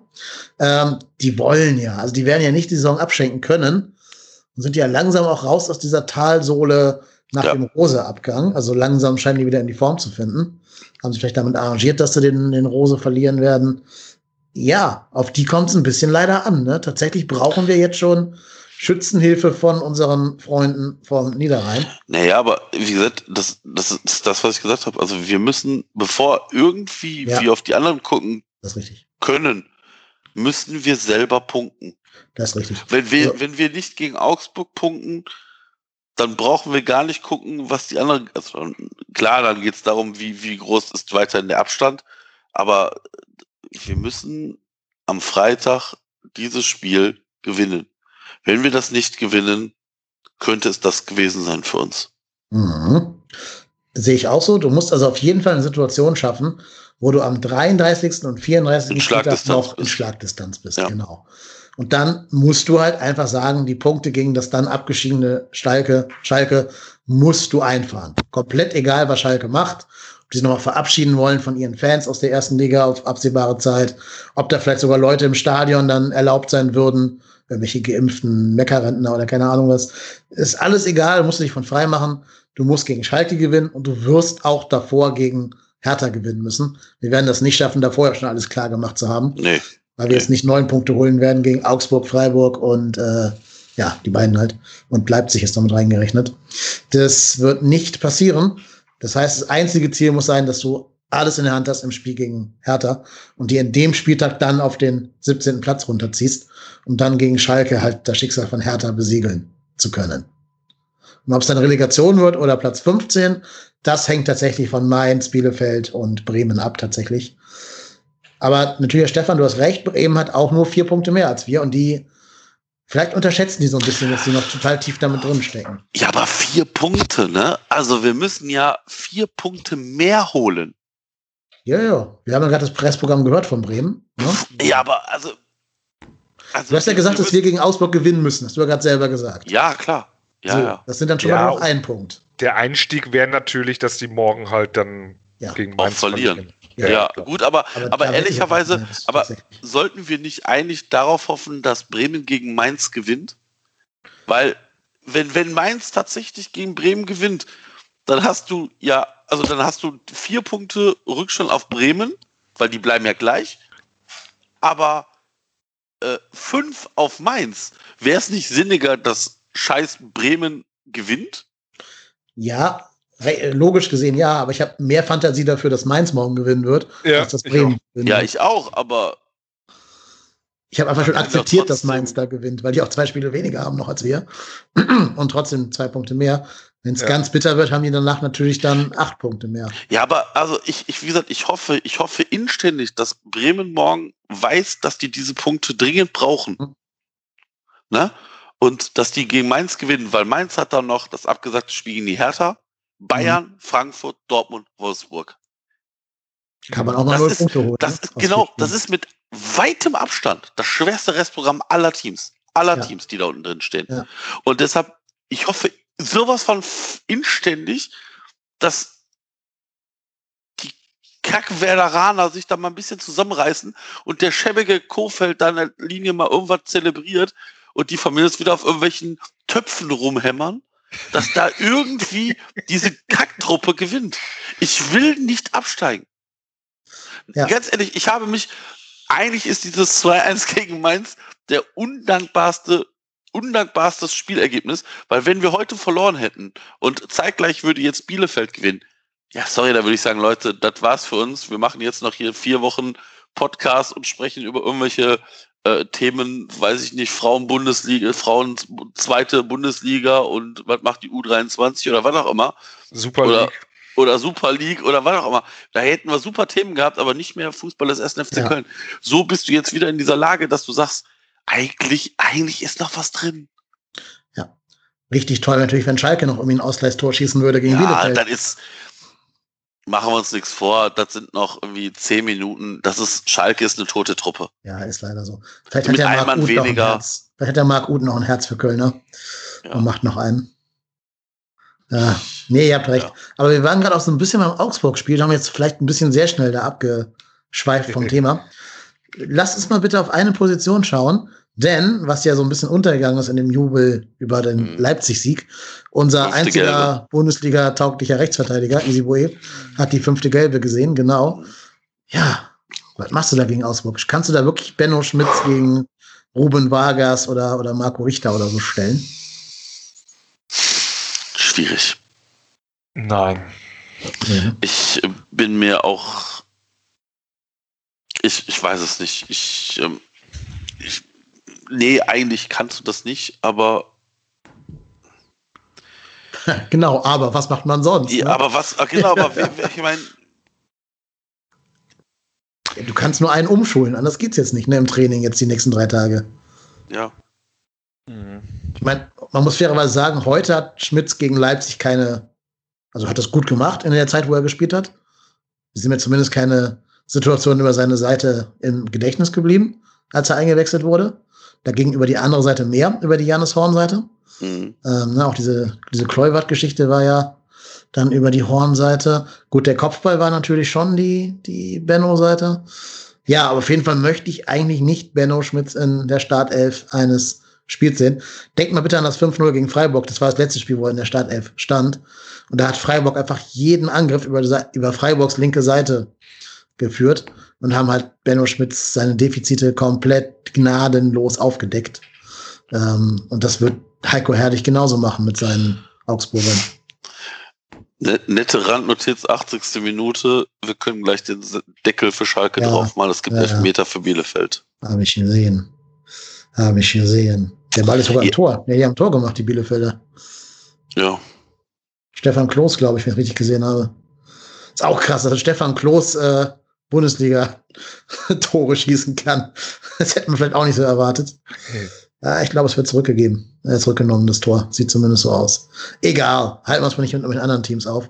Wir waren ja bei der Frage, wie wir die Rechtsverteidigerposition decken wollen. Ja, was tun? Umschulen, Benno Schmidt Vertrauen geben. Okay, das ist kurios. Also, ich verstehe gar nicht, was da passiert. Der hat das Tor gemacht und jetzt gibt's elf Meter statt des Tores, oder was ist da los? Keine Ahnung. Okay, verstehe ich nicht. Wurscht. ja, ich weiß auch nicht. Egal, egal, egal. Weiter mit Benno Schmitz. Ich glaube, dass es auf Benno Schmitz hinauslaufen wird. Also schon allein die Tatsache, dass er heute auch die letzte, ich weiß gar nicht, so 77. würde ich jetzt gefühlsmäßig sagen, irgendwie, oder 75., 76. irgendwann dann kam er rein. Ich weiß nämlich noch, dass ich, wie wir alle gedacht haben, oh Gott, oh Gott, oh Gott, Und dann gab es so zwischen der 78. und 80. von ihm zwei Aktionen. Einmal wurde, hat er sich in unserem Strafraum faulen lassen, einigermaßen clever, hat also dankend angenommen. Und irgendeinen Ball hat er hinten rechts geklärt. Das waren halt um diese 80. Minute herum zwei Bälle. Und da hatte ich das erste Mal das Gefühl, okay, der funktioniert heute auch halbwegs anscheinend sofort. Wir können dieses Spiel vielleicht gewinnen, wenn die jetzt noch ein bisschen stabil da stehen. Ähm, für 90 Minuten habe ich da auch eher große Bedenken natürlich. Gerade wenn der Gegner ja. sich halt dann wirklich, wie Dennis eben schon sagte, äh, tatsächlich auch schon vorher per Video und vor Absprachen richtig drauf einstellen kann und dann halt so eine Schwachstelle auch ausmacht. Das ist natürlich noch problematischer, als in der 78. Minute reinzukommen, denke ich. Ist vielleicht nicht in so einem Spiel eine Dreier-Fünfer-Kette eher dann der Fall? Ja. Aus der Mannschaft hört man ja, also ich bin nicht selber dabei, aber Leute, die näher dran sind, haben das gehört. Die Mannschaft wünscht sich ein festes System, mit dem sie jetzt alle Spiele bestreiten, um Sicherheit zu gewinnen. Ne? Das würde vielleicht dagegen sprechen, jetzt umzustellen. Muss aber sagen, vom vorhandenen Spielermaterial her, jetzt in dem Spiel, wenn man halt die gelbe Karte mit einrechnet von Easy, macht es in der Tat vielleicht mehr Sinn, mit Dreierkette zu spielen und dann halt hochschiebenden äh, Außenverteidigern, um die Offensivwucht zu äh, entfachen. Dann kannst du links da vielleicht den bis dahin genesenen äh, Iso Jakobs hinstellen oder auch Janis Horn. Rechts ist Wolf in der Vier Dreierkette auch noch vertretbar, also in der Fünferkette, mhm. weil ihn dann ja Mire absichern kann, der dann auch genau. wieder reinkommen würde. Ne? Genau. Hat ja auch einen Vorteil, dass er dann noch einen Startplatz hätte, der Jorge Mire. Und du kannst trotzdem im Mittelfeld deine diversen äh, Spieler, die spielen müssen, also Skiri, Duda, Hector unterbringen und kannst eben noch überlegen, was du da vorne im Sturm machst, ob vielleicht bis dahin Sebastian Andersson eine Rolle spielen könnte, glaube ich zwar nicht, aber könnte ja sein. Ja, ähm, denkbar. Ich glaube aber wegen dem Wunsch der Mannschaft im selben System jetzt immer zu spielen, wird das nicht passieren wäre nicht vielleicht sogar Mereno Option als Rechtsverteidiger? Der hat ja schon sehr an seiner Schnelligkeit gearbeitet in letzter Zeit. Der ist nicht so schnell im Antritt, aber in der Endgeschwindigkeit ist der auch nicht weit hinter Marius Wolf. Und der kann ja, der kann ja Spieleröffnung. Also, wenn du dem sagst, du soll jetzt nicht so, so einen Linienflitzer spielen, das macht dann halt Wolf vor ihm, sondern mehr so ins Mittelfeld reinziehen, so Philipp Lahm-Style bei den Bayern. Und von da so ein bisschen das Spiel ankurbeln mit Skiri und Hector zusammen kann ja vielleicht mal ein Move sein, den bei Augsburg keiner auf dem Schirm hat und wo du die vielleicht komplett auf dem falschen Fuß mit erwischen kannst. Ich finde es tatsächlich ähm, schwer vorstellbar, dass das hört sich immer so an, weil wir halt also ihr viel in dem Podcast und wir alle privat auch äh, über Benno Schmitz viel gemeckert haben, äh, hört sich das halt immer so an, als ob man da sich einen Scherz draus macht und das extra sagt, aber ich meine das jetzt völlig ernst. Es ist ja schwer vorstellbar, dass Meret das, wenn man sich jetzt zum Beispiel das Freiburg-Spiel vor Augen hält, dass Meret das schlechter macht als Benno Schmitz an dem Tag. Ja, das, das geht ja eigentlich gar nicht. Also ähm, ob jetzt von der Jugend an gespielt oder so, nein, hat er natürlich nicht. Hat Benno übrigens auch nicht, ne? Bennos Mittelfeldspieler, der umgeschult ja. wurde. Also. Ja, genau. Und man setzt bei den Jungs ja sowieso auch ein überdurchschnittliches Talent voraus, sich auch mal in eine andere Situation reinzudenken. Ich meine, die sind ja nun mal äh, im Profifußball gelandet. Und äh, Jorge Meret wird ja irgendwie äh, ansatzweise wissen, was man als Rechtsverteidiger zu erledigen hat und äh, hat es ja auch schon hautnah bei Nebenmännern äh, beobachten können ich traue dem das zu, vom Typen her, vom Spielertypen her. Ich sehe das auch so. Er hat wahnsinnig, glaube ich, am, am Speed gearbeitet irgendwie. Das war alles die letzten Jahre viel behäbiger als mittlerweile. Ähm, wäre eine Überlegung wert, ich glaube ich, aber nicht daran. Ich, ich hätte fast gesagt, vielleicht tut der Corona sein Übriges. Ich, ich habe auch manchmal bei Rochemere gedacht, oh, der hat aber seinen Spanier um die Ecke gefunden, wo der mal irgendwie gut einen durchsnacken kann. Ähm, der hat ja auch so ein kleines Milos, Milos Jojic Gedächtnispläuzchen irgendwie zwischendurch getragen. Ähm, zumindest aktuell ist das ja nicht so. Also, ja, sicherlich eine Option. Ähm, wie gesagt, da bin ich bin da skeptisch, was das anbelangt, ob man da irgendwie so ein, so ein Ding macht, womit keiner rechnet, oder ob man nicht sagt, okay, Der Benno Schmitz hat das jetzt leider schon ein paar Mal gemacht. Das machen wir jetzt halt so. Weiß ich nicht. Schwierig, schwierig, ja. schwierig, schwierig. Ich glaube halt auch in so einem Spiel, wo du jetzt nur noch einen richtigen Trainingstag hast, weil du ja am Donnerstag dann nach Augsburg reisen musst, da machst du wahrscheinlich keine verrückten Dinge, ne, für so ein Endspiel ja. quasi. Ich ja. glaube auch tatsächlich allein aus dem Grund wird das Benno machen. Ähm, wenn jetzt Länderspielpause wäre und du hättest halt Mire dann auch da, weil er vielleicht nicht zur spanischen äh, irgendeiner U-Mannschaft reist, ist glaube ich auch zu alt dafür, für eine U-Mannschaft, ähm, einfach zu Hause bleibt, also in Köln, hättest du mit ihm ja üben können. Ne? Aber jetzt in, was hast du, vielleicht zwei Trainingseinheiten bis zu dem Spiel und dann ja. noch mal so ein bisschen Aufwärmtraining halt vor dem Augsburg-Spiel, bisschen anspitzen. Da wird nichts taktisch Innovatives passieren können. Da ist Funkel auch nicht so ganz der Typ für, glaube ich. Also entweder läuft es auf Benno raus oder er gibt dann doch noch mal Marius Wolf die Chance nach einem intensiven Videostudio mit dem. Aber ich glaube, äh, dazu hat Funkel dann zu sehr, zu starken Defensivfokus, um da jetzt wieder einen Marius Wolf hinzustellen. Das Problem ist nur auch, um das nochmal aufzugreifen, du musst ja gegen Augsburg das Spiel machen. Die werden sich da den Teufel tun, das Spiel für dich zu gestalten. Das lassen die schön Köln machen. Das heißt, du brauchst da einen schnellen Mann. Du brauchst da einen, der hochschieben kann, aber auch schnell wieder hinten ist. Und das ist leider bei aller Liebe, das ist Benno Schmitz nicht. Würden wir jetzt ja. tief stehen können, also würden wir zum Beispiel wie jetzt gegen Leipzig in Führung liegen und hinten alles rauspöllen müssen, dann kannst du auch Benno dahinstellen. Weil tief stehen, Positionsspiel kann der ja. Der kann halt nicht schnell laufen. Da kann er auch nichts für. Das ist halt ein Stück weit auch ein bisschen Veranlagung. Hat er vielleicht nicht. Habe ich, hab ich zum Beispiel auch nicht. Ich kann auch nicht schnell laufen. Aber ich bin auch gerne Rechtsverteidiger in einer Bundesligamannschaft aus guten Gründen. Aber es käme auch keiner auf die Idee, mich dahin zu stellen. Ähm, und deswegen glaube ich halt, das ist ein großes Mismatch in dem Augsburg-Spiel. Gerade auch, weil Vargas ja doch ein schneller Mann ist, ein trickreicher Spieler, der auch gerne mal fällt und da so Elfmeter oder Freistöße rausholt mit dieser Art. Ja, es ist ein Mismatch und ich würde da große Sorgen haben, wenn der Benno spielt. Aber ich sehe auch keine andere Alternative. Ich habe auch leider nicht rausfinden können, wie gut der Rechtsverteidiger der U21 ist, ob man den da mal reinwerfen kann. Aber auch da gilt wieder die Regel, in dem Spiel werden keine Experimente passieren. Glaube ich nicht.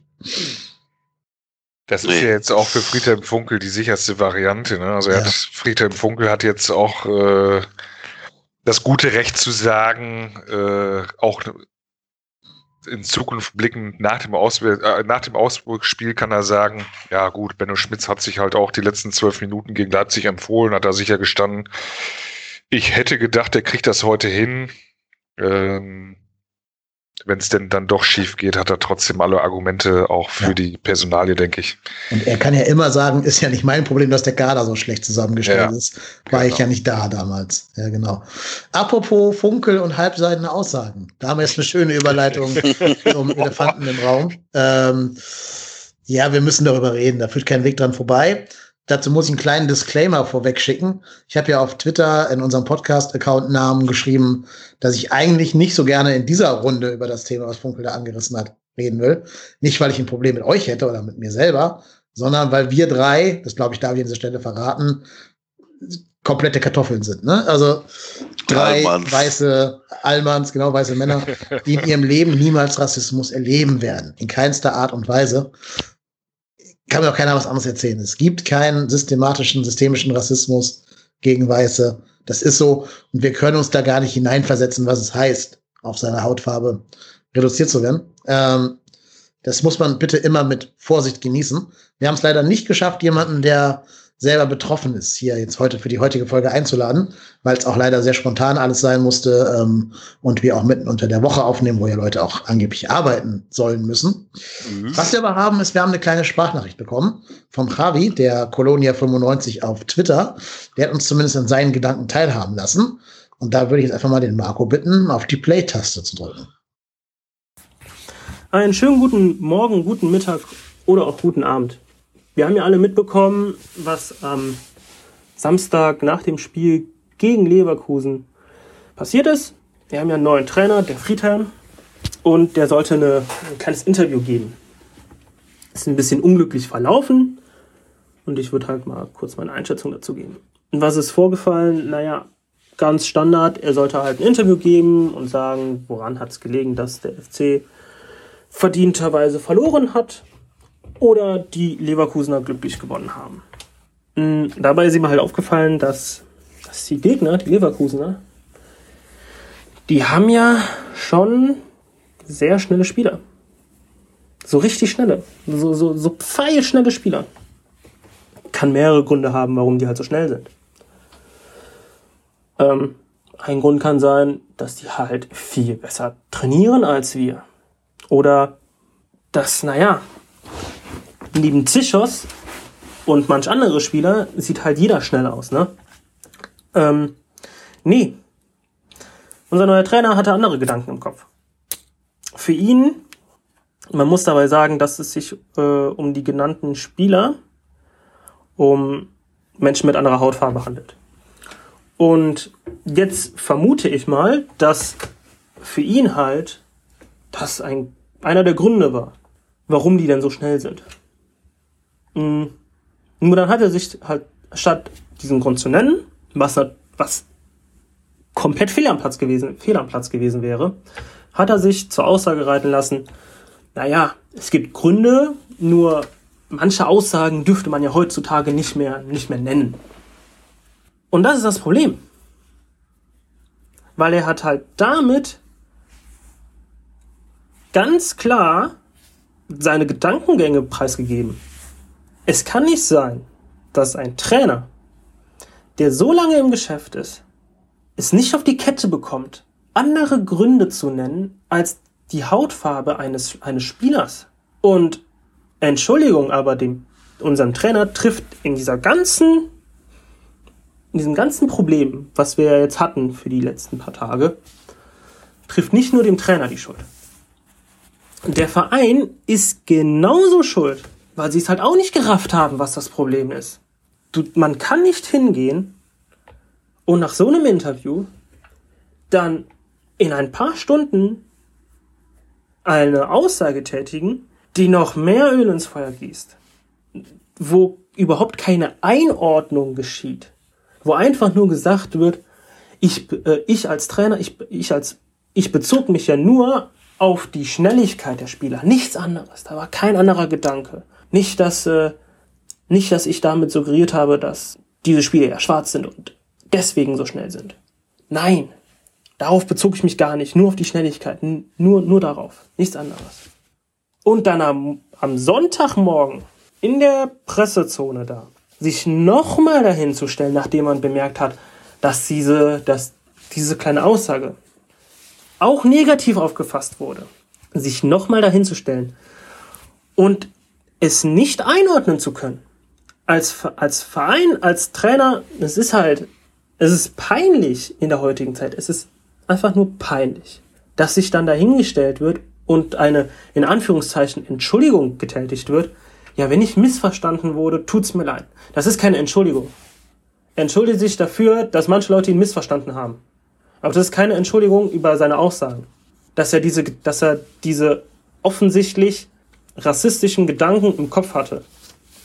Und dass der Verein das selber nicht rafft. Dass der Verein statt das alles besser zu managen, einfach nochmal Öl ins Feuer gießt. Also für mich ist es halt nicht nur, ist halt nicht nur die Aus, sind halt nicht nur die Aussagen von, von Funkel ein Problem, weil diese Aussagen, ganz ehrlich, das ist Alltagsrassismus, das, dem begegnen wir alle jeden Tag solchen Aussagen, sondern eher dieses Missmanagement des Vereins, weil ganz ehrlich, die haben es halt, die haben halt diese Sache noch mal größer gemacht. Hätten sie ein besseres Managen gehabt, dann hätte es am Samstagabend Stellungnahme geben können mit einer richtigen Entschuldigung. Gut ist, Sache wäre gegessen. Was machen sie? Sie, wie gesagt, sie gießen Öl ins Feuer. Also, das ist halt so mein Punkt die Aussagen an sich, die sind schon, die sind schon beschissen und dumm, dass man heutzutage als, als Trainer mit so viel Erfahrung immer noch diese Gedanken hat. Aber das Missmanagement des Vereins, ganz ehrlich, meiner Meinung nach, sollte das eher im Fokus liegen. Weil, wie gesagt, dieses, dieses das ist halt, diese Aussagen sind halt Alltagsrassismus, kriegst du halt nicht mehr aus den Köpfen raus von den Leuten. Was halt auch schade ist. Aber ja, das ist halt so. Das wäre meine kleine Einschätzung zu diesem Thema gewesen.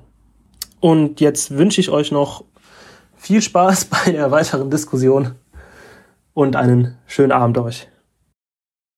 Ja, das war der Javier, den ihr auf Twitter als @colonia95 äh, besuchen könnt. Hat ja schon ganz, ganz viel vorweggenommen von dem, was ich auch hätte sagen wollen. Deswegen, dass ich euch mal den Vortritt. Möchtet ihr zuerst über diese sehr problematischen Aussagen von Friedhelm Funkel etwas sagen? Ich lasse dem Stefan den Vortritt. ich hab's ich kann das aber auch. Ich kann das aber auch nicht. Nein, ich ähm, äh, das ist wirklich problematisch, äh, dass Friedhelm Funkel sich dahinstellt. Ich versuche seit äh, Samstag einen Sinn in dieser Aussage zu sehen. Also mhm. überhaupt zu verstehen, warum er das überhaupt so erwähnen musste. Und ähm, wie Dennis eben schon richtig erwähnt hat, wir können das, glaube ich, tatsächlich gar nicht nachvollziehen, so wie äh, der Kollege das gerade dargestellt hat, äh, weil wahrscheinlich auch oft, oft selbst erlebt irgendwie. Ähm, absolut unverständlich, warum er nicht die Spieler nahm oder einfach nur gesagt hat, die schnellen Spieler. Ich, ich begreife es nicht. Ähm, ich habe vorhin schon gesagt, ähm, das Spiel gab jetzt vielleicht ist es eine Generation, nicht als Entschuldigung, sondern nur als Erklärung, die sowas so ein bisschen witzig noch, also ne, so ein kleiner witziger Spruch, aber mhm. das Spiel gab halt auch nicht her, dass man irgendwie jetzt vermeintlichen Witz, der ja schon gar keiner ist, aber da irgendwie versucht, lustig zu sein oder so. Auch das wäre völlig, also genauso fehl am Platze äh, wie die Aussage an sich. Ich weiß nicht, warum er das gesagt hat. Ähm, wir können jetzt alle viel hin und her philosophieren. Ich bin der Meinung, dass äh, das kommt aber sicherlich auch daraus, dass wir das dann halt selber als Kartoffel nicht erleben. Ich bin der Meinung, dass Friedhelm Funke, ich schätze ihn so ein, dass er kein Rassist ist. Und ich habe auch seine erste Amtszeit in Köln schon als Fan miterlebt, so alt bin ich schon.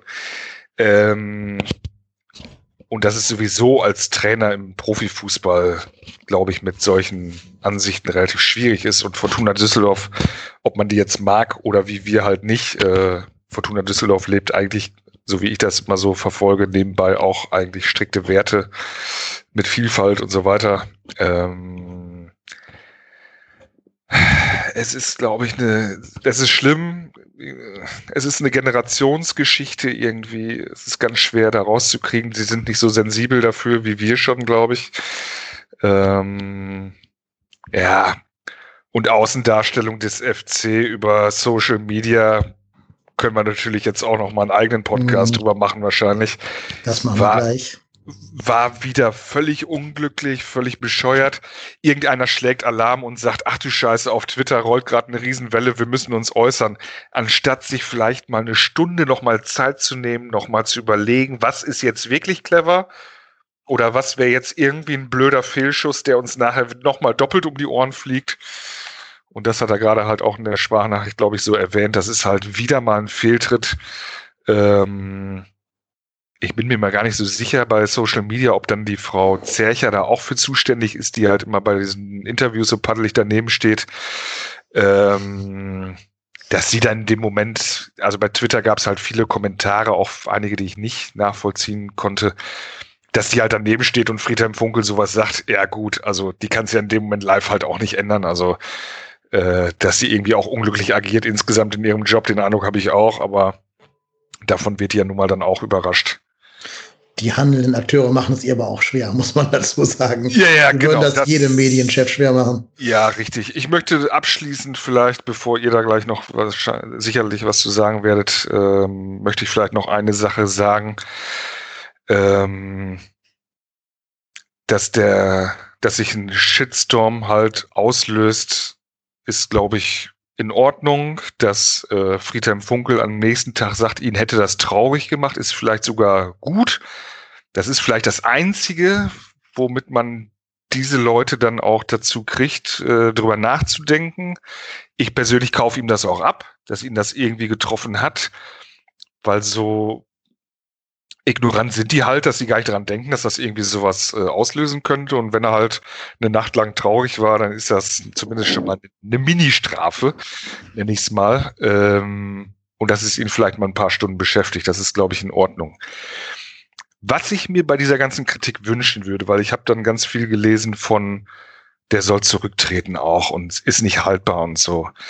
Ähm, da sind dann halt auch in verschiedenen sozialen Medien dann Leute dabei, da lese ich halt auch das die ganze Saison über ziemlich direkte Beleidigungen gegenüber vielen verschiedenen Leuten, äh, Funktionären, Schiedsrichtern, äh, eigenen Spielern. Eigenen Spielern ist mir im, beim FC schon im Prinzip, seitdem ich Fan bin, oft ein Dorn im Auge bei allem, und ich meine nicht, ich habe auch im Stadion schon gesagt, Benno Schmidt zu Penner, kannst du die scheiß Murmel nicht weiter wegpöllen oder irgendwie sowas. Das ist alles im Rahmen, finde ich. Aber es geht, es ging beim FC auch schon häufig unter die Gürtellinie.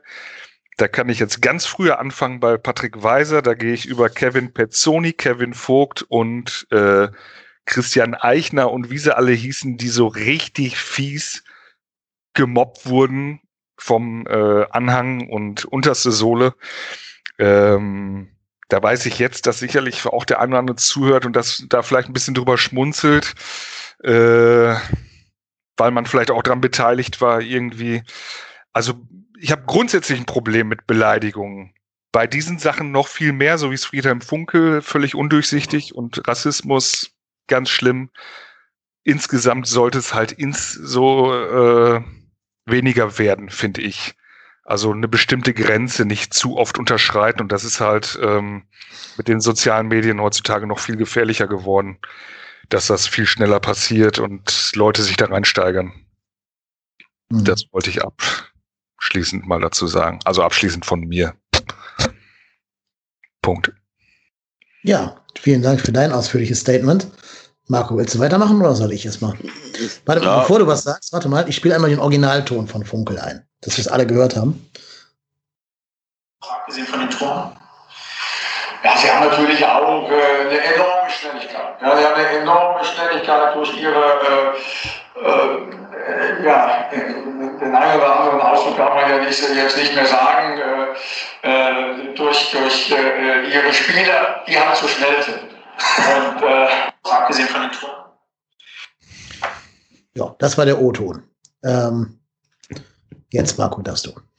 Ja, ich glaube, ich glaube halt einfach, Friedhelm Funkel, also du hörst das ja, dass der, dass der sich, während er spricht, denkt, scheiße, was sage ich jetzt? Und ich glaube, also ich glaube nicht, dass er beleidigen wollte. Ich glaube nicht, dass er rassistisch sich äußern wollte, dass er das dann tut, dann muss ich als Verein, das, das hat der Stefan vorhin schon gesagt, das hat der Javier gesagt, dann muss ich als Verein die Traute haben zu sagen, das ist scheiße, das möchten wir nicht und dafür entschuldigen wir uns. Und das hätte für mich, also wenn das ehrlich kommt, hätte das für mich ausgereicht. Ähm, der Javier hat gesagt, der, der FC hat da Öl ins Feuer gegossen, das sehe ich nämlich auch ein bisschen so. Ähm, durch diese lapidaren Stellungnahmen nimmst du dem Ganzen, ich sag mal, ist es so, dass es nichts, das macht es nur noch schlimmer. Und das ist natürlich echt kontraproduktiv. Hm. Ich habe mich eh gefragt, was reitet den Mann? Ja. Was reitet den mhm. in einem Spiel, was überhaupt nichts mit irgendeinem diesem ganzen Themenkomplex zu tun hat, da auch nur auf die Idee zu kommen, ja anscheinend ja auf die Hautfarbe von den Spielern äh, anzuspielen. Es ist ja nicht so, weißt du, angenommen jetzt, es wären Fans im Stadion und die würden rassistische Kommentare machen und dann würde Ecki Häuser den, den Funkel fragen, was sagen Sie dazu? Und der wird sich über seine Antwort so ein bisschen verrennen und irgendwie so ein bisschen drumherum drucksen. Dann könnte ich zumindest verstehen, von woher er kommt, warum er auf dieses Thema kommt, warum das in seinem Kopf ist. Aber wie komme ich denn darauf, wenn ich jetzt über Leon, Leon Bailey und äh, Diaby rede, mich über deren Hautfarbe auszulassen. Die sind ja noch nicht mal irgendwie aus der gleichen Ecke der Welt. Die, die teilen ja nicht mal irgendwelche Grund, äh, äh weiß ich nicht, äh, ja, ihr wisst, was ich meine, irgendwelche Grund, äh, egal, ich habe jetzt meinen eigenen Gedanken verloren gerade, ist auch egal. Ich, ich frage mich halt nur, was, was reitet ihn? Was reitet den Mann da überhaupt, mhm. auf die, diese Schiene zu gehen? Der kann doch einfach nur sagen, die haben super schnelle Spieler, Punkt, Ende. Und kein Mensch wird jemals über dieses Interview reden. Ja, ich will ja auch einfach, sagen. Also, er hätte einfach sagen müssen, die haben super schnelle Außenfeierabend. Ja. Also, ne, also ich meine. Der kann auch sagen, der kann auch sagen, es gibt ja dieses eine Wort, was man nicht sagen darf. Sie wissen schon, Leverkusener. Dann hätten wir den abgefeiert. Aber der wollte ja was ganz anderes hinaus. Also mir ist immer noch nicht ganz klar, welches Wort er da einsetzen wollte. Ob er wirklich sagen wollte, die haben schnelle Schwarze. Das, äh, wer sagt das denn sowas? Das ist doch kein normaler Sprachgebrauch, oder? Auch nicht Aber von einem 67-Jährigen. Eben das, mit, eben da bin ich mir nicht so sicher. Ich also ich, ich, ich weiß halt, also ich glaube halt, wenn du, ich glaube halt wirklich, wenn du in der Generation, also ich, sag, ich glaube, wenn du jetzt jetzt, also jetzt rausgehen, in die Öffentlichkeit gehen würdest und mit Corona-konformer, ähm, Corona-konform eine Umfrage machen würdest zwischen der Generation, ich sage jetzt mal vorsichtig, 60 bis 70, der Generation 30 bis 40 und der Generation 20 bis 30 würdest du wahrscheinlich, oder weiß ich nicht, so mittel, also mittelalt, ich sag, oder ich sag mal 20 bis 40 und 60 bis äh, 80. Glaube, würdest du unterschiedliche Wertigkeiten über diese Ausdrücke geben? Ja, hören. ist vollkommen richtig, aber das verpasst meinen Punkt. Mein Punkt war ja der, dass der vollkommen aus heiterem Himmel mhm. irgendwie auf diese Idee gekommen ist. Bei einer Umfrage wirst du ja von dem Umfragenden da schon hingeschubst. Also, das ist nicht der, das Experiment, was ich jetzt bräuchte für meine, für meine Frage. Ich frage mich halt eher, also, das legt doch schon gewisse Denkmuster zugrunde, worin er Hautfarben wahrnimmt und die zurückführt auf gewisse körperliche Fähigkeiten. So. Und das ist eine rassistische Denkweise. Das ist es auch, auch wenn es, also wenn er ja keine negativen Dinge damit assoziiert. Er sagt ja nicht wie Steffen Freund, der ja gesagt hat, hier, die kommen aus Nordafrika, die haben eine schlechte Mentalität oder so ein Scheiß. Sagt er auch nicht. Trotzdem ist es Rassismus. Also auch positiver Rassismus mhm. ist Rassismus. Ich unterstelle ihm jetzt auch nicht, dass er Rassist, Rassist ist, aber erstens, wer rassistisch denkt, macht sich zumindest verdächtig, das zu sein. Zweitens, er versteht auch nicht, das hast du gerade auch schon angedeutet, Stefan, er versteht auch nicht, dass das ein großes Thema ist für ganz, ganz viele Menschen, für wahrscheinlich sogar die Mehrheit der Menschheit. Ähm, mhm. Und auch nicht nur in dieser Szene jetzt, da gab es nämlich schon andere Aussagen von ihm. Ihr habt das vielleicht mitbekommen mit Clemens Tönnies, wo er auch gesagt hat, jetzt muss aber wirklich mal gut sein. Also ihr könnt euch den armen Clemens nicht durch die, wie so eine Sau durchs Dorf treiben. Mhm. Doch, kann man und muss man, weil der Typ sich ja noch offen rassistischer geäußert hat, als das jetzt hier bei Funkel der Fall war, der sich ja nicht offen geäußert hat, sondern nur so ein bisschen, hahaha, äh, Sie wissen schon, wink, wink. Ähm, ja, doch, muss man, Friedhelm, muss man. Und auch du, und das kaufe ich ihm eben nicht ab, dass er da irgendwie jetzt äh, ein schlechtes Gewissen hat oder so. Sorry, kaufe ich ihm nicht ab. Aber auch du, Friedhelm, musst dich hinterfragen. Du bist da nicht zu alt für. Kein Mensch ist zu alt, um sich zu hinterfragen. Gerade in der heutigen Zeit. Ob du nicht auch mit deinen, deinen Worten, die du als Vertreter in der Öffentlichkeit, als Mensch, den äh, hunderttausend äh, andere Menschen in einem Interview hören, äh, also nicht da auch viel, viel, viel, viel mehr Wert auf deine impliziten und expliziten Äußerungen legen musst. Und da möchte ich auch noch was zu sagen zu impliziten und expliziten Äußerungen. Da war ja zum einen dieser implizite Rassismus drin, das halt eben angedeutet hat, haha, ich will jetzt hier auf irgendwas hinaus, was ich mich aber nicht auszusprechen traue.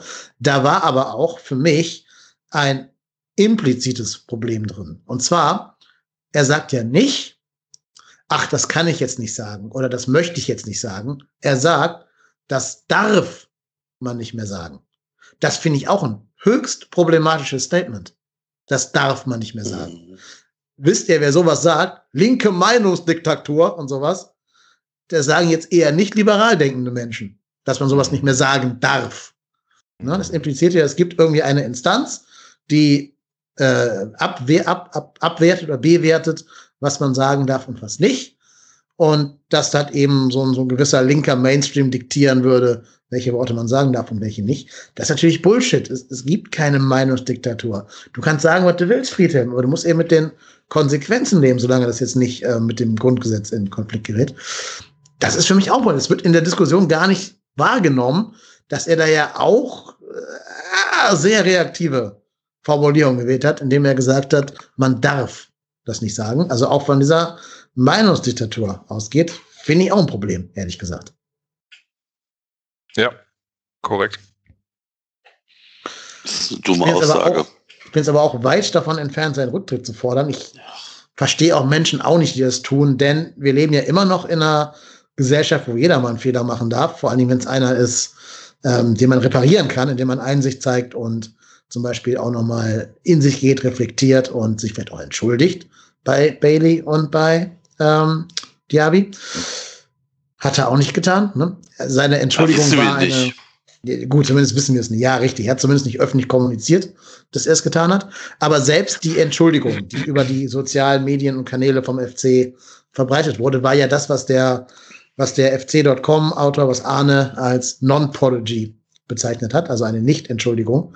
Er sagt ja nicht, ich entschuldige mich bei Diaby und Bailey. Er sagt, ich entschuldige mich, falls das jemand falsch verstanden hat.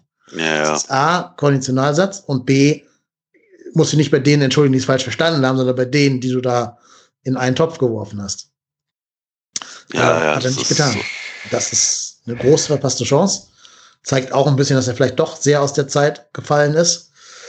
Heißt immer noch nicht, dass er so handelt. Also er, ich glaube jetzt zum Beispiel nicht, dass er irgendwie denkt, oh, den Easy Way stelle ich nicht mehr auf, der äh, kommt aus einer gewissen Ecke der Welt, das will ich nicht in meiner Mannschaft oder so ein Scheiß. Das denkt er garantiert nicht.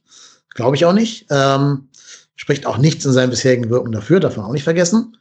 Aber er hat, ja, wie gesagt, eine ganz, ganz große Chance verpasst, zumindest Einsicht zu zeigen, nachdem ihm da im Interview was rausgerutscht ist. Da habe ich sogar echt Verständnis für. Also, und alle Hörerinnen und Hörer, nehmt mal wie wir jetzt hier zum Beispiel so einen einstündigen oder jetzt 90-minütigen Podcast auf oder gebt mal nach einem Spiel ein Interview. Da hat man schon manchmal irgendwie so, so einen dummen Knoten in der Zunge, dass einem Dinge rausrutschen, die auch gar nicht unbedingt der eigenen Gedankenwelt entsprechen, weil man es total blöd formuliert. Aber dann muss man halt die Größe haben und sofort sagen, oh, scheiße, sorry, das ist mir jetzt rausgerutscht, das meine ich überhaupt nicht so. Ähm, und dann vielleicht auch erklären, warum man das nicht, nicht tut. Aber halt nicht sagen, ja, das darf man nicht mehr sagen und ich entschuldige mich bei denen, die es falsch verstanden haben und so. Nee, das äh, geht nicht. Das ist eine verpasste Chance von allen, von Friedhelm Funkel, aber auch vom, von der Medienabteilung des 1. FC Köln, vom gesamten Verein 1. FC Köln. Und leider ist auch das beim 1. FC Köln wiederum keine Präzedenz. Das ist derselbe Verein, der Fritz Esser in den Kommunikationschefsessel hieven wollte. Und stellt euch mal vor, wenn Fritz Esser diese Aussage hätte moderieren müssen. Wäre ein Träumchen geworden. Der sagt wahrscheinlich, ja, was ist denn das Problem? Verstehe ich jetzt aber nicht. Ich weiß gar nicht, was sie mich hier so angehen. Ja, der sagt Ja, doch, dass die schnell sind, ist da was Gutes, ist doch positiv. Was soll denn Ich, das? wei- ich weiß gar nicht, ob das Spiel heute stattgefunden hätte oder ob man uns ausgeschlossen hätte aus der Bundesliga oder so. Wahrscheinlich, ja. Nee, aber das, Oh, da müssen wir uns noch sehr, sehr, sehr, sehr weit weiterentwickeln als Verein. Friedhelm Funkel auch als, ja, als offen, Mensch in der Öffentlichkeit.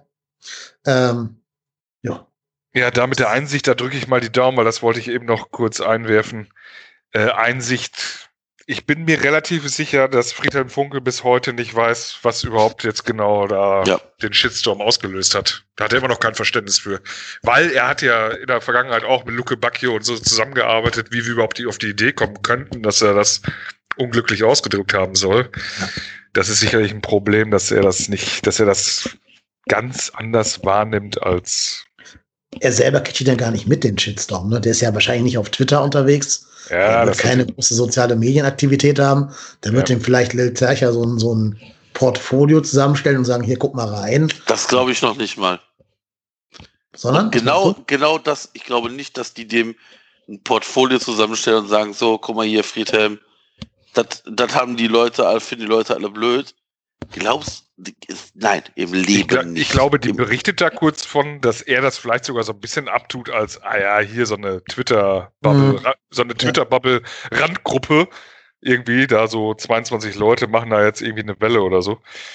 Ähm, Ich, ich, ganz ehrlich, ich kann mir das Bild nicht vorstellen, dass die reinkommen und sagen, ah, Friedhelm, ich glaube, wir haben da ein kleines Problemchen, da müssen wir mal eben zwischen dem zweiten und vierten Kaffee mal so eine kleine, eine kleine Entschuldigung machen. Ist auch, Ja. tut auch nicht weh. Also genau, genau das kann ich mir vorstellen. Ja, Und leider. dann kommt da halt so ein wachsweiches Ding rüber. Hier, Praktikant, mach mal so eine Bildkachel fertig, wo du draufschreibst, es ging genau. nur um die Schnelligkeit.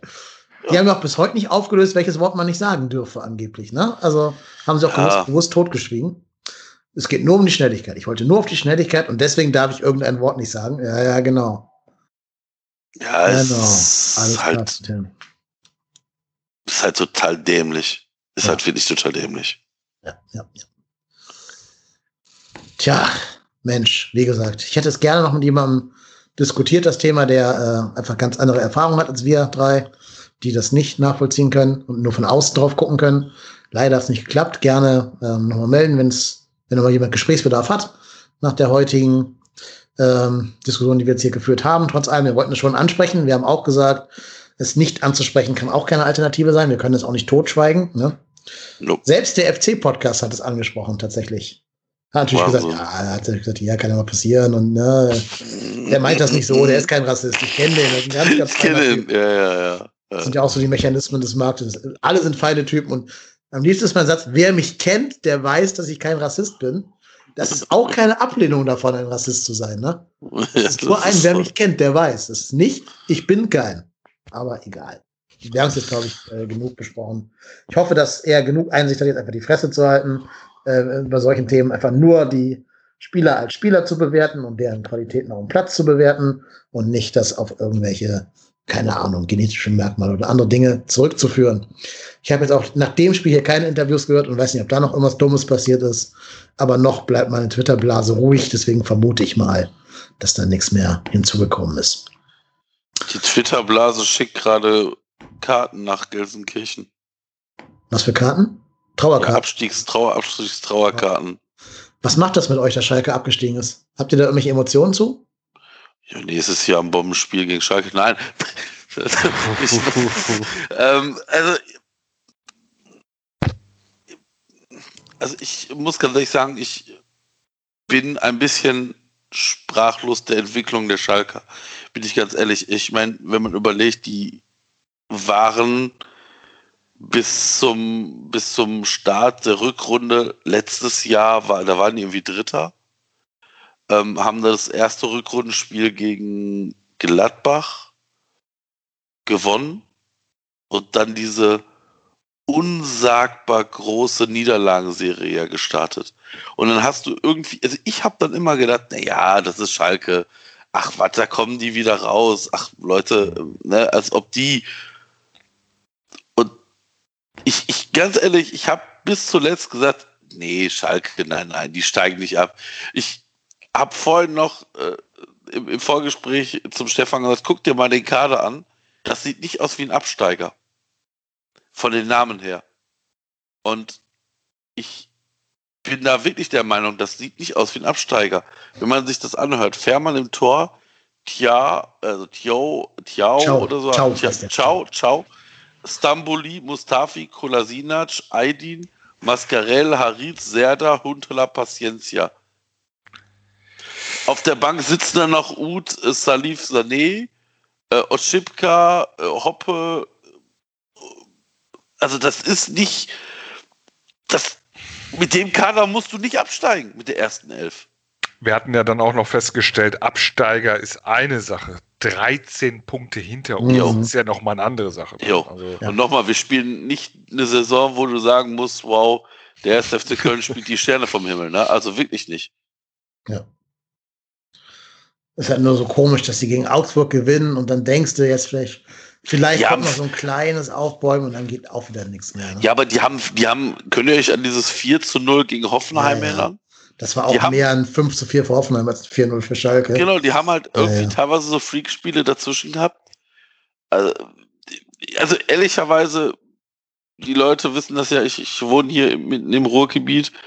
Ich find's halt schon schade, weil, also ich hab lieber Schalke in der Bundesliga als Ahnung, aus Bielefeld oder sonst was. Mhm. Ähm, aber sie haben es einfach, sie haben es einfach dieses Jahr mit dieser Leistung massiv verdient abzusteigen. Ja. Es ist schon echt auch eine Leistung, wie ihr gerade schon gesagt habt. 13 Punkte und 33 Tore hinterm ersten FC Köln zu landen. Ja. Hinter diesem ersten FC Köln, mit dieser Mannschaft, die irgendwie seit 20 Spielen ohne Stürmer spielt. Ja. Ist ein rundum verdienter Abstieg auf jeden Fall. Ja. Ja, aber immerhin, mich tröstet so ein bisschen, dass falls wir auch den bitteren Gang in die zweite Liga antreten müssten, da zumindest ein paar gute Spieler auf uns warten. Ne?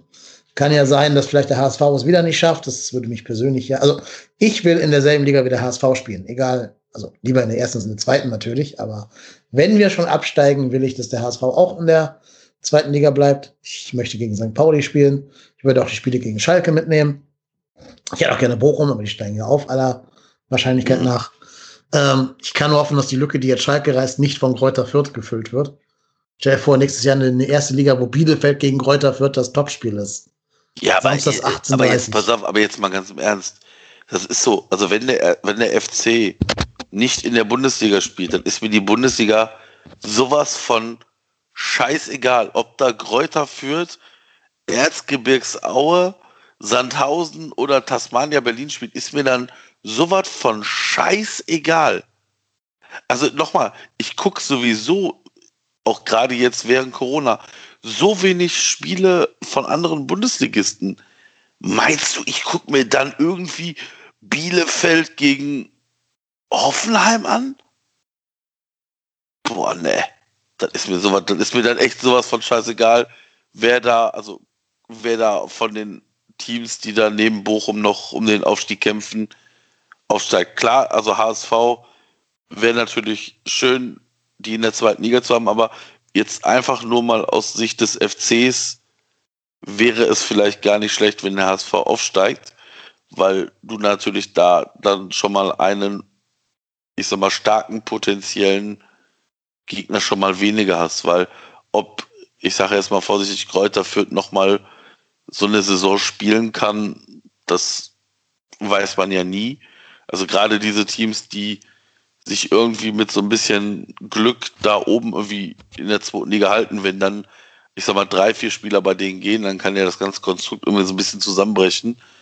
Ähm, deswegen, ja, bin ich mal gespannt. Also, ich meine, Kiel hat ja auch immer dann so ein paar Schwankungen drin gehabt. Ich meine, die sind letztes Jahr irgendwie knapp fast abgestiegen und, und nach, dem, nach diesem Jahr mit Markus Anfang hatten die ein ganz schweres Jahr. Dieses Jahr sind sie wieder oben.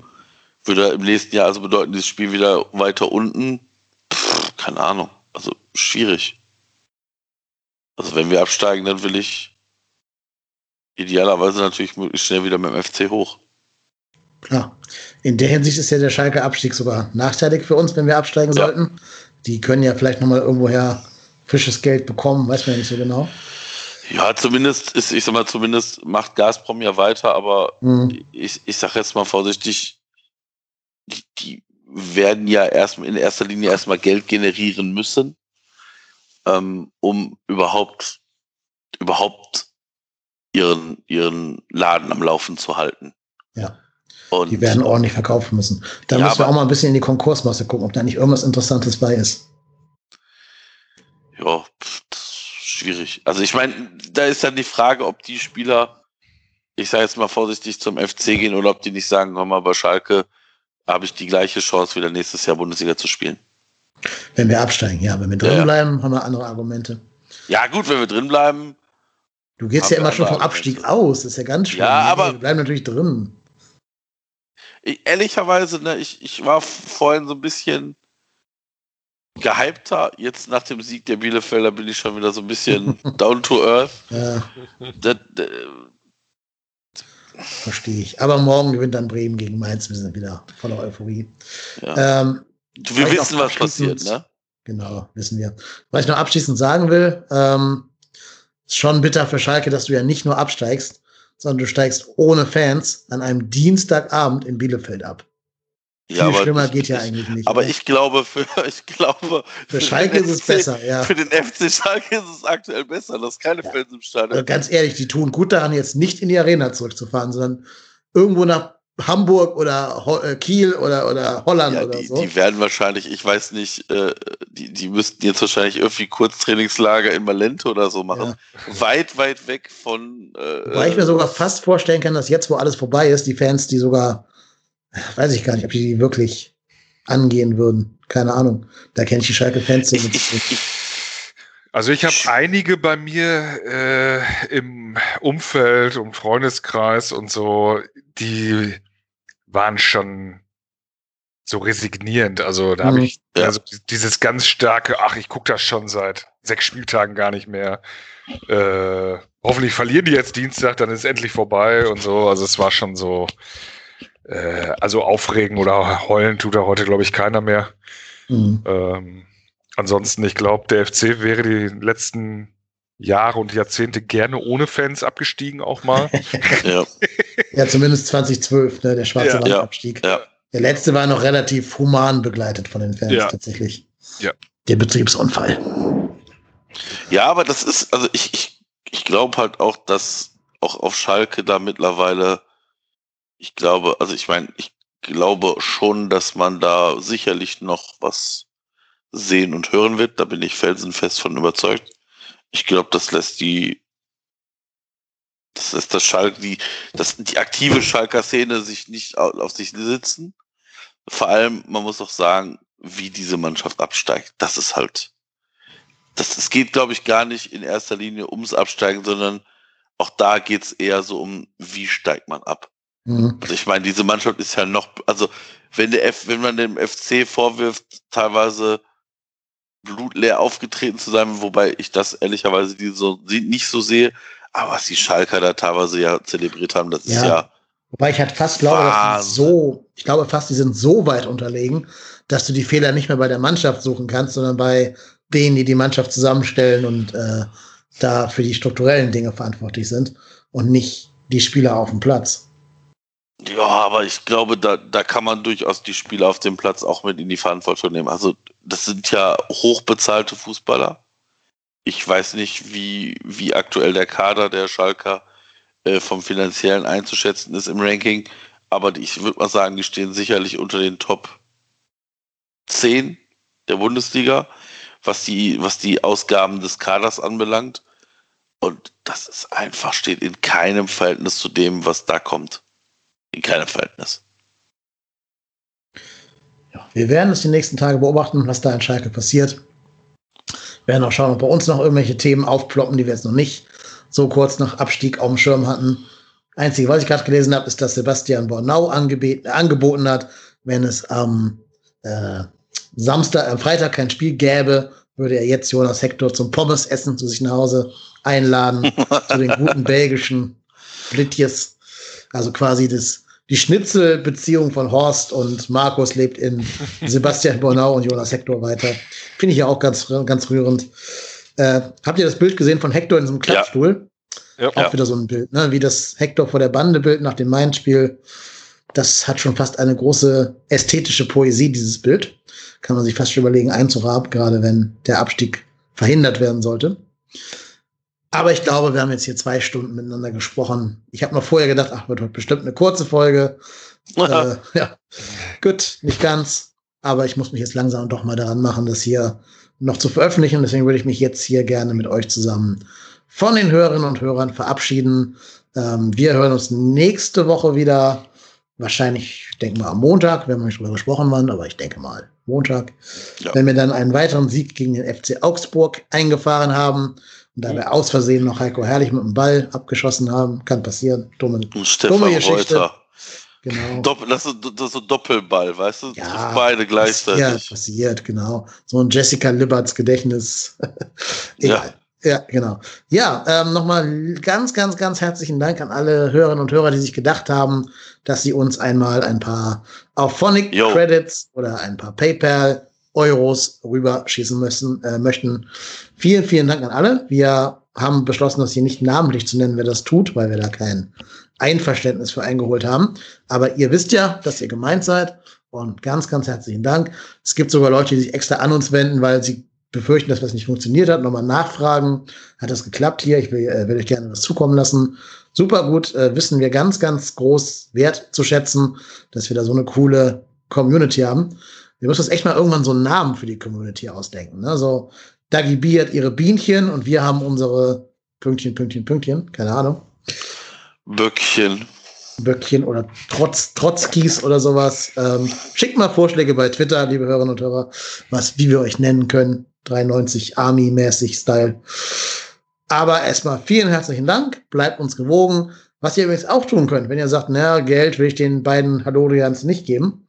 Was ihr tun könnt, was gar nichts kostet, verbreitet die Kunde, dass es diesen Podcast gibt. Liked, äh, retweetet, shared, äh, druckt es aus und hängt es an Laternen oder schreibt Rezensionen bei iTunes, bei Podcast Addict. All das hilft, dass wir hier nicht, ähm, dass wir ein immer größeres Publikum bekommen.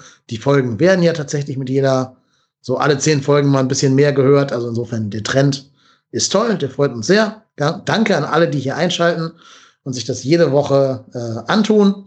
Ganz viele schreiben uns auch vielen Dank für die Therapiestunden. Also ich habe das Gefühl, dass viele Leute auch so ein bisschen diesen Podcast so aus eben aus therapeutischen Gründen hören tatsächlich.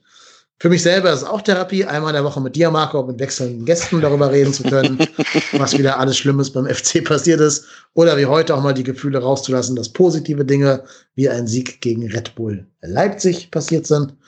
Und da freue ich mich auch, Stefan, dass du heute da warst und mit uns darüber geredet hast. Vielen Dank und gerne wieder bei uns als Gast vorbeischauen. Vielen Dank nochmal für die Einladung. Zum ganz kurzen Abschluss sage ich noch, ich habe keinen Einstieg gefunden und ich vertraue darauf, dass ich irgendwann in langer Zeit nochmal eingeladen werde und dann halte ich nochmal eine Brandrede für Anthony Modest. ich habe heute keine Gelegenheit gefunden, aber das werde ich nochmal tun. Als Kam Spieler oder als Offensivtrainer? Als äh, Spieler, äh, vielleicht gar nicht jetzt für die Zukunft, aber er kam mir hier schon das ein oder andere Mal zu schlecht weg und hätte das Ganze auch mit Statistiken belegt, aber ich spare mir das nochmal auf und gehe allerdings jetzt davon aus, dass ich ab jetzt nicht mehr eingeladen werde. Wahrscheinlich. Oh. Nein, wir können da gerne im Saisonabschluss ein Fazit drunter ziehen unter die Leistung von Anthony ja. Modest, wenn also. wir auf die Leistung der Mannschaft schauen. Also. Ähm, ja, also fühle ich gerne herzlich eingeladen, das dann nur irgendwann mit uns on air zu diskutieren. Marco, auch dir vielen Dank. Ähm, den Stefan findet man auf Twitter unter Marcel Risaldo den Marco unter Ed Ruhrpott Hennes und mich unter KY Lennep. Wir sind die drei von der Tankstelle und wir sind trotzdem.